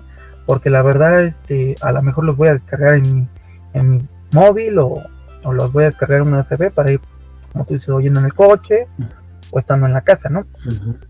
Entonces la verdad es, es algo, yo creo que componer, ser escritor, ser creador, todo eso es este mucho ingenio, mucha paciencia y, una pregunta que pues ya, ya está por terminar el podcast, pero quería eh, hacerte una pregunta, ¿cuál ha sido tu, tu golpe, no? O sea, que en esta carrera pues has sufrido algún golpe, algún tropiezo. Este, ¿Cuándo fue cuando dijiste, híjole, esto sí es más difícil de lo que pensaba? ¿En qué momento llegó un golpe que tú dijiste, híjole, yo pensé que era más fácil? Pues eh, hay muchos eh, tropiezos, ¿no? Y yo creo que aprendes de cada uno de estos, volviéndote a levantar constantemente. Y pues yo creo que lo más difícil y lo que más me ha tocado es la organización previa, ¿no? Como comentaba también en un principio, la logística es algo muy complicado y sobre todo cuando tienes un músico ya invitado y a la mera hora no se te proporciona el lugar ni los medios, yo creo que yo creo que ha sido el golpe más fuerte que he tenido y que pues eh, he aprendido de él, ¿no? Entonces, este, en los siguientes eventos ya he tratado de primero asegurar el terreno, el paso y dar un paso firme y sobre todo ya cuando tienes la responsabilidad con otra persona que no es de este país y que está acostumbrada a otras eh, cosas, pues sí es algo que tienes que manejar con mucho cuidado. Entonces yo creo que uno de los golpes más fuertes que he tenido es una circunstancia muy similar a esa y que pues eh, prácticamente sí me dejó bien ciscado, ¿no? En la hora de organizar los eventos. Afortunadamente lo he utilizado para mejorar y para sobre todo extender y aplazar eh, más este proyecto para no volver a repetir ¿no? el, el mismo error y sobre todo pues no quedar mal con sobre todo pues personas que uno admira. Entonces, este, pues prácticamente la logística de la organización de un evento es lo más complicado. Y bueno, la verdad, pues de los tropiezos uno aprende más, ¿no? De las derrotas es donde aprendes más. Y bueno, ya para terminar este, este programa, dinos dónde te puede seguir la gente. Perdón, este, se me cortó la señal, Ulises. ¿Dónde te puede seguir la gente que quiere escucharte, que quiere oír tus podcasts, que quiere saber de, de todo lo que haces. Ah, ok, perfecto. Pues mira, el podcast lo pueden seguir a través de Facebook. Solamente pónganle ahí del beat a la orquesta, del beat así como la unidad mínima de información, del beat a la orquesta. O bien tenemos el blogger que es beatorquesta.blogspot.mx. Ahí vamos publicando semana con semana los capítulos del podcast que vamos haciendo. Este también a través de Twitter en arroba beatorquesta o nuestro correo electrónico que es beatorquesta arroba gmail.com. Ahí pueden estar en contacto con nosotros. Y también en la parte de la colección de videojuegos eh, hay una página que se llama Coleccionistas de Videojuegos en México, en donde pues ahí vamos poniendo todo lo que se va agregando a la colección y pues eh, varias actividades que vamos teniendo sobre las exposiciones de la colección de videojuegos. Bueno, ahí, ahí está nuestro amigo Anuar Sánchez, eh, que les hace una invitación yo también les hago una invitación a que lo escuchen. La verdad, eh, lo vamos a volver a tener en, otra eh, emisión de PES Platicando, pero sí, la verdad es interesante eso de los podcasts. Eh, la verdad, yo ahorita terminando el, programa me voy a echar unos. Y también, pues, agradecerte más que nada este, que, que hayas aceptado este, estar con nosotros, ¿no? Para mí es un honor realmente estar en este programa de Platicando con una felicitación muy grata porque es uno de los pocos podcasts que he escuchado que me han gustado mucho por su concepto, sobre todo, ¿no? De conocer quiénes están detrás de las colecciones y sobre todo conocerlos, ¿no? Que es algo muy interesante. No conocer la colección, sino quién, de quién es la colección. Entonces, me pareció excelente la idea de este podcast y los felicito mucho, muchachos. Y al contrario, para mí es un honor compartir estos momentos con ustedes. Y bueno, esto fue Platicando con. Esta noche tuvimos a Mar Sánchez. Síganlo en sus redes sociales todas sus actividades, la verdad no, no se van a aburrir, la verdad yo estuve muy contento y la verdad se pasó el tiempo de volada. Em, vamos a tener otro programa después. Em, y bueno, eh, también quiero mandarle un saludo al Team Game que nos ha estado apoyando, a Batsaid, a Daniel, a Gladiatores, em, a Robbie Ron, Antonio León, Antonio León que tiene su programa los jueves a las 5 con Pes Forever, y bueno, los miércoles a las 8 está, ya saben, Game 14. Mm, y pues muchas gracias por estarnos escuchando. Y bueno, nada más agradecerle a, mi familia, a mi esposa Evelina, a mi hija Citlali, eh, que las quiero mucho, que, que, yo siento mucho, mucho, mucho que, que bueno, que saben cómo es el programa y todo, pero se interesan, siento, me siento muy contento porque me preguntan, están al pendiente, como ahorita mi esposa está muy al pendiente de la, de la conversación. Y la verdad es este pues un placer haber platicado contigo, Ana. No, al contrario, el gusto es mío y muchas felicidades por su podcast. Y bueno, pues simplemente gracias. Nos vemos el lunes con otro otro invitado para conocer su detrás. Vamos a ver, eh, ya saben, su, su vida normal, no nada más lo que lo que él hace, sino que sus actividades cotidianas. Y ya saben, eh, cualquier duda, comentario, pueden hacernos alguna sugerencia en el live. Muchas gracias, a nosotros Al contrario, gracias. Un saludo a todos. Muchas gracias.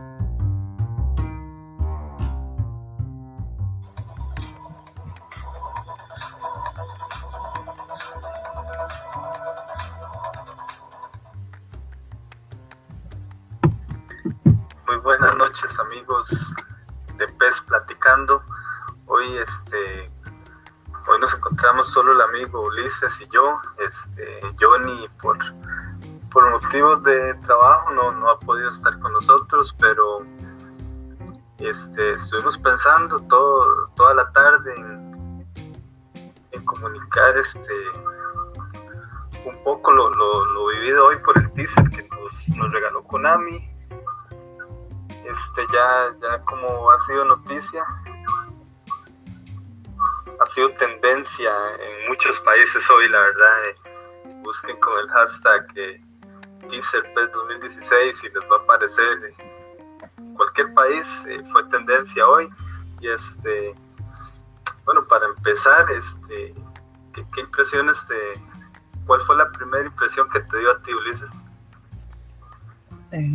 yo pensé que que, no iba a salir nada hasta el viernes, honestamente pensé que iba a ser este, pues me, sorprendió la verdad, no, pensé que fuera a salir algo, pero em, me gustó y no me gustó, no me gustó que, estuviera o que vaya a estar en, todavía no sabemos, pero lo probable es que Neymar sea la portada y eso como que no, no me gusta, no me gusta, ese, ese jugador como que no me gusta, a mí me gustó mucho la portada de, de porque se ve un poco más tranquilo, pero este, lo poco que se vio, es lo que distinguí, pues sí, este, me llamó la atención mucho los logotipos del 20 aniversario, sí me, me emocionó ver ese tipo, nada más de que le van a dar la relevancia al 20 aniversario.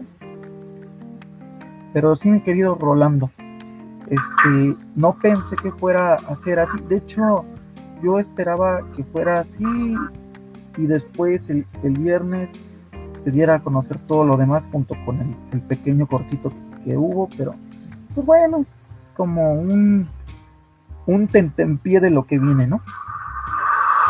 Sí, correcto. Este, por lo que decías de la, de la portada de Neymar, eh, sí, ya está confirmado que va a ser él. Además, creo que él en PES 2012 creo que compartió portada con es que no, recuerdo el otro jugador de Europa, pero él, él había compartido la portada, creo que en PES 2012, y entonces ya, ya sería un regreso más bien para Neymar. Este, bueno, lejos de, de lejos de gustarnos o no, bueno, pues por mercadeo es una buena idea. Es un jugador que ha tenido una, una buena temporada y, bueno, anotó el tercer gol en la final, entonces Em, no, no, no está para mí, no, hubiera preferido otros jugadores, pero sí, sí, sí me gusta.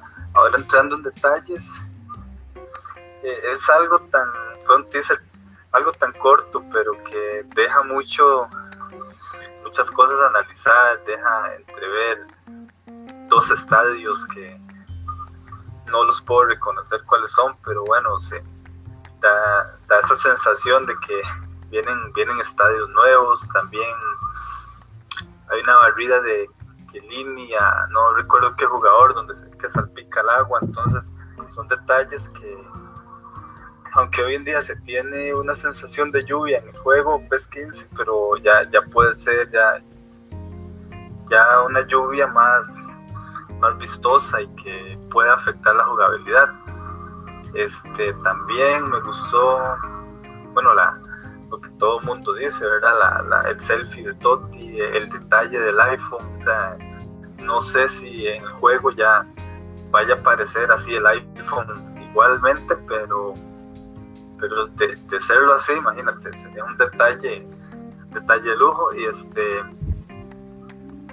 también eh, por ahí la, cara de Neymar cuando aparece al, inicio, o sea, se, ve que se ve que cada se, están esforzando por hacer una, las caras mejor hechas de lo que ya las tienen. Y, bueno, el Fox Engine me parece que sí se, va a querer explotar bastante. Ahora, este, ¿qué, esperas tú, dices, para el viernes? ¿Qué expectativas tienes en base a lo visto hoy? Eh, yo honestamente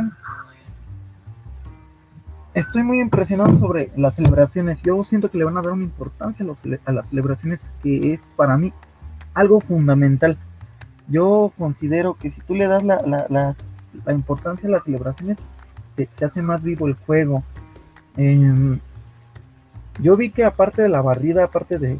No, no vi bien eso, pero vi que, voló pasto y, y, se vio un choque y eso. Y eso como te, comentaba, yo siento que me hace pensar que va a haber un, un nuevo motor de impactos o, un motor más fiable, ¿no? sabemos qué, qué, vaya a pasar, pero eh, la verdad siento que le van a dar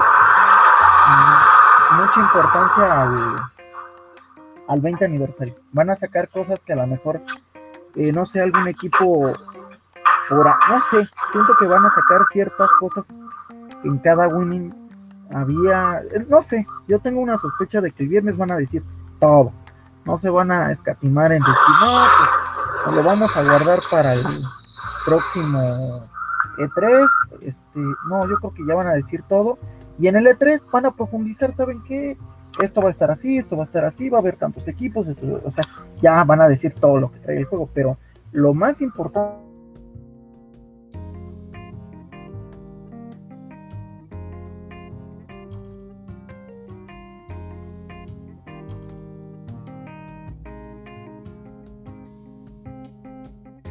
tres pues para nosotros los aficionados sería algo algo buenísimo ya que, que, la gente que esté ahí pueda compartir fotos, videos, eh, gameplay.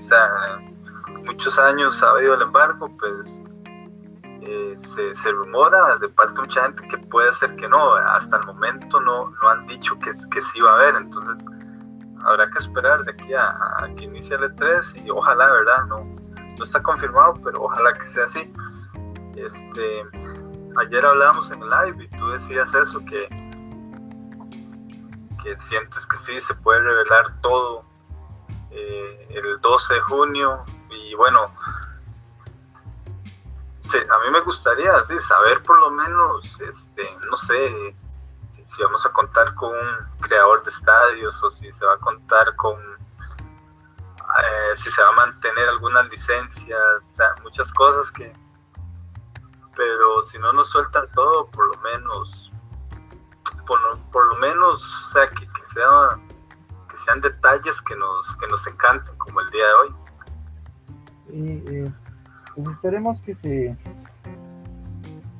eh, no sé, que sea rápido en el aspecto de que pase, pase rápido el tiempo y que sea muy, ay, no sé, muy desglosado, este, la verdad tengo un poco de miedo porque cualquier cosita que tú le muevas y, le dé afecte a la jugabilidad, híjole, sí va a ser muy difícil de, digerir, ¿no? De aceptar. Esperamos que no vayan a, cometer ciertos errores que, que pues que luego las empresas hacen, Terminan por darle importancia, importancia a otras cosas cuando creen que ya hicieron bien ciertas cosas.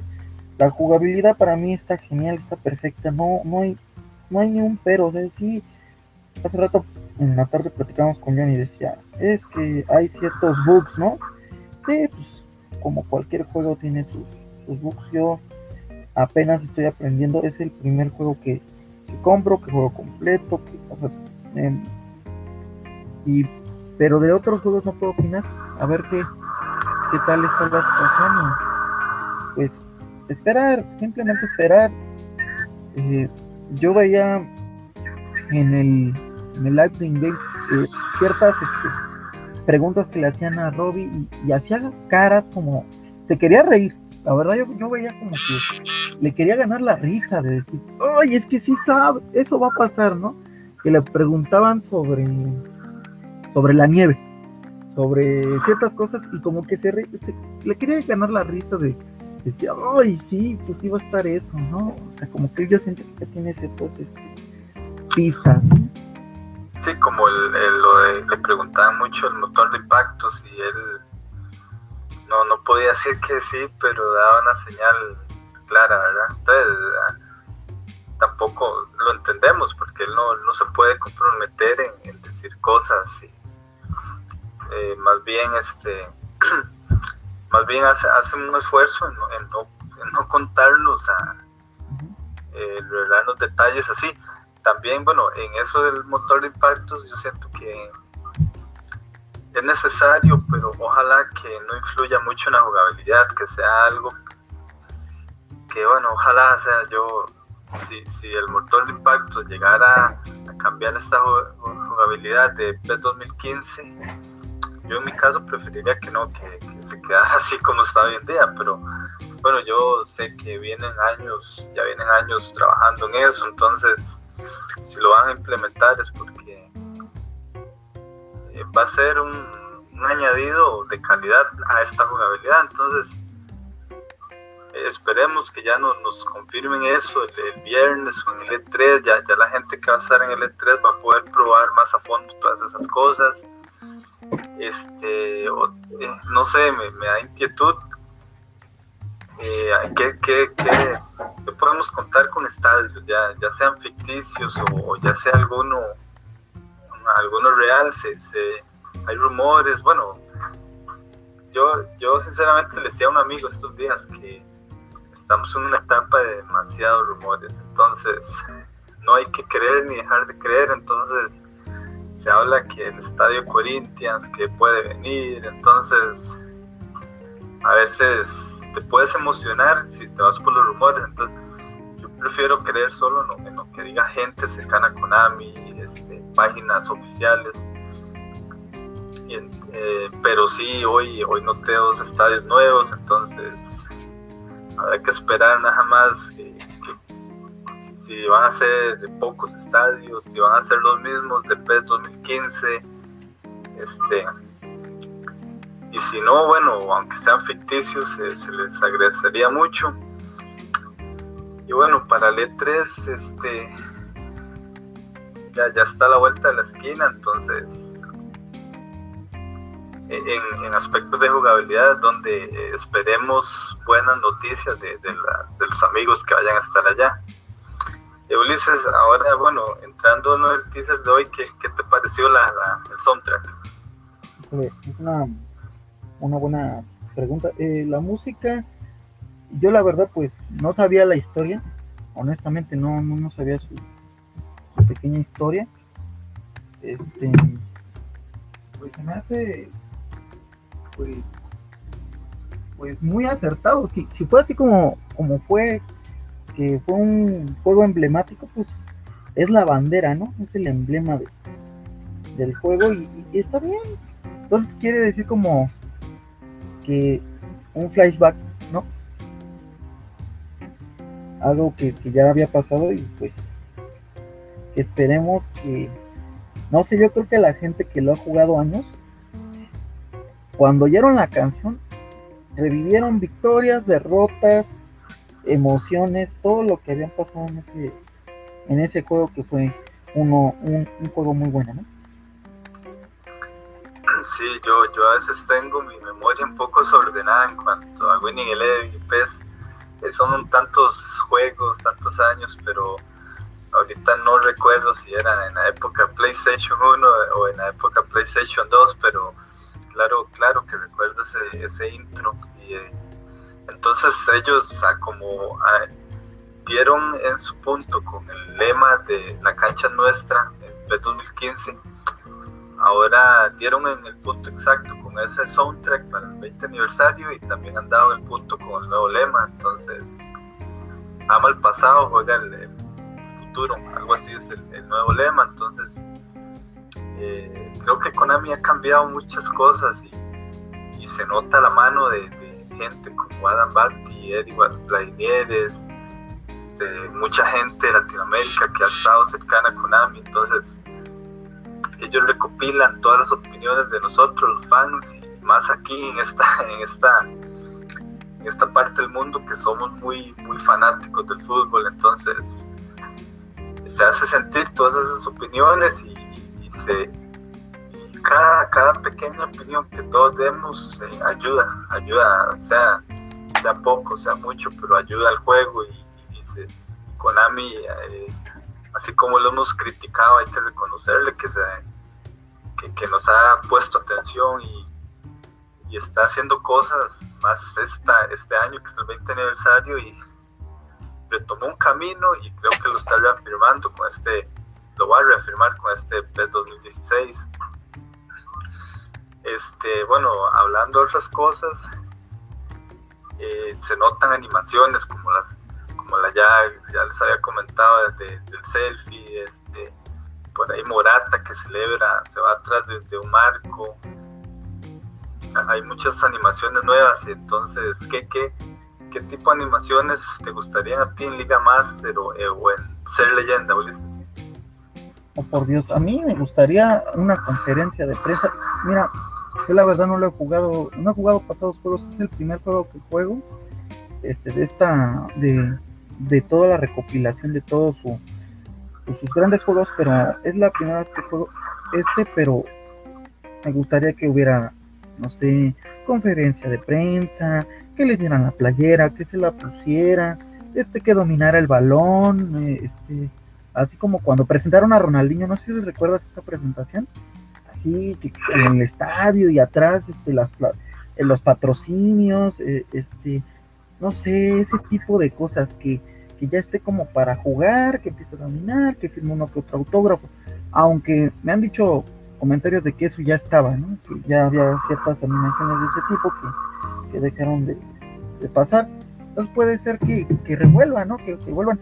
Pero a mí lo que ahorita me está interesando, este, más, más, más, eh, es, es la comunidad. La comunidad que venía en, ¿qué pez? En el 13. Eh, sí, si viene esa comunidad, te apuesto que va a ser el primer acierto. Y si hay animaciones que son cinemáticas, a mí me gusta mucho la cinemática, me gusta mucho que tú vas avanzando en el juego y, bueno, a mí me gustan mucho los juegos como, como Hitman, como Gran Turismo, como, como ese tipo.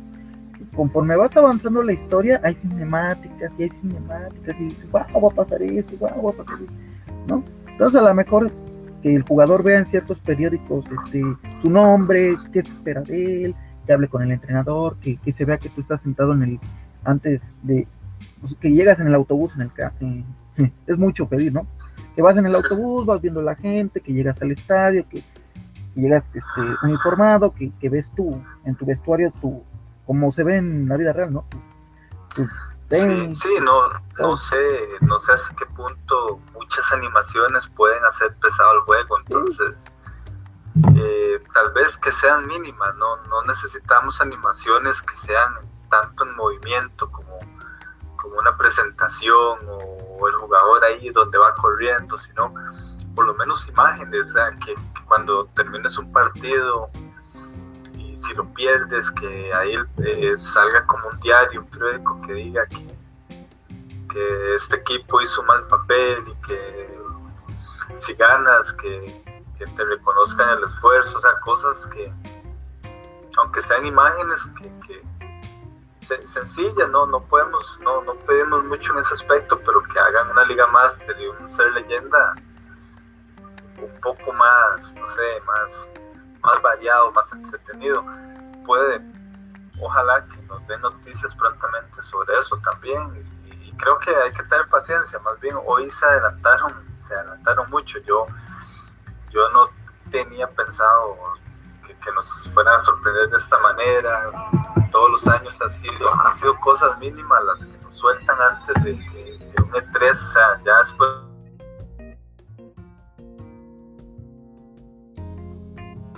se adelantaron y fue bueno. O sea, yo creo que hoy, hoy todo el mundo, como yo desde que en la mañana iba para mi trabajo y me abrí el Twitter, veo donde mucha gente daba retweet a, a lo que dijo Adam Batty, que hoy todos van a ser felices. Entonces, con solo eso fue como, como agárrense, algo, algo se nos viene. Y bueno, y ya, ya después, cuando nada más eh, vi un tweet que decía Neymar va a ser la portada y pensé que era eso, pero ya cuando veo mucha gente que ya publicó el video, ya lo miré y wow, este, ya desde ahí me, sorprendí mucho y, y, al final, más que al final de, dice, dice 12 de junio se va a revelar más, entonces todos nos decimos, si, esto fue algo cortito, ahora lo que se viene eh, va a soltar mucho más detalles y va, a haber más de qué hablar en estos días siguientes. Este. y ahora para, para continuar, este, ¿qué, te ha parecido el, torneo tuyo, el Gladiator Challenge, en esta temporada segunda? Eh, hay más nivel, ¿eh? Sí, siento que los nuevos participantes que entraron este, tienen un nivel muy bueno, ¿eh? Yo creo que yo creo que ya Johnny lo sintió, Martín ya lo sintió, este sí hay más nivel. También lo sintió mucho el chico de, Chiapas, Mutli. Y está bien, o sea, yo estaba platicando con Jacobo Hernández y dije que, que sí está más difícil y me dice que bueno que, que vayas viendo el nivel ese el chiste, ¿no? Pero yo creo que esta temporada va a ser este, una temporada muy, muy cerrada y muy buena. Yo creo que va a haber este, sorpresas. El chico que tiene a la Roma, Tony, imagínate, tiene la Roma y este y empató, le empataron al último minuto los de uno que trae al Manchester City. Johnny que trae al Barça perdió 2-1. El chico que trae al Juventus perdió este, también con él. Entonces imagínate, aquí no importa el, el equipo, importa cómo lo, lo manejes, ¿no? Porque él de por sí es un buen chico, juega muy bien. Ahora, ¿qué pasaría si tuviera un mejor equipo? Pues es lo, lo bonito del fútbol. Es, por eso me gusta este tipo de juegos, porque son reales. Hay otros que nada más ganan nada más porque ya es el bueno. No. ¿Cómo ves, amigo? Sí, exactamente. Este, bueno, ya Ulises, eh, para ir terminando el programa, este, tu, tu, o sea, tu, tus impresiones finales, tu conclusión acerca de lo que hoy hemos vivido. Eh, el viernes, yo con esto, el viernes van a revelar todo y en la E3 van a profundizar cada modo de juego, cada, cada gráfico, cada este, licencia, cada, pero te van a decir todo este viernes y sí va a ser un buen despertar. Yo diría que va a ser un buen despertar. Sí, para mí, eh, eh, o sea, ahí cada, cada quien este, se le pone atención o, quiere saber algo específico. Por ejemplo, los editores deben estar, su, como gladiatores, todas estas personas deben estar, su, su mente está enfocada en qué, qué vendrá la edición de este PES 2016. Habrán otros, los que les gusta jugar en línea, que quieran, quieran saber mucho sobre sobre si va a haber algo antitramposos, algo para, para castigar más fuerte a esta gente que hace lag. Y bueno, como a mí que me gusta la Liga Master, modo preferido, entonces quiero saber mucho sobre lo que viene sobre eso. Habrá gente que hoy en día sigue preguntando que si viene el Camp Nou o el Bernabéu y o sea, definitivamente no, no van a venir, o sea, estos estadios ya están de por FIFA y, es muy difícil, o sea, es muy difícil que pasara algo, no sé hasta cuándo tendrán contrato, pero no, sí, yo tengo, no, no, yo tengo no preguntar por esos estadios. Yo tengo la sospecha de que sí van a estar este año, porque he visto que ha habido mucha promoción en, la Liga BBVA de España, este, sobre peso. Yo creo que, con eso se cierra, era lo que me decía Jacobo, este, y ya a lo mejor ya están ya están firmados para este año. Porque creo que eso se... Es que eso se renuevan, creo, ¿eh? Cada año. No es como las licencias que tienen a largo plazo. Creo que los estadios se renuevan cada año. Sí, es que eh, eh, ya en temas de contratos, sí, no, no, como te digo, no, no sabría decirte si está por un año, por varios, entonces,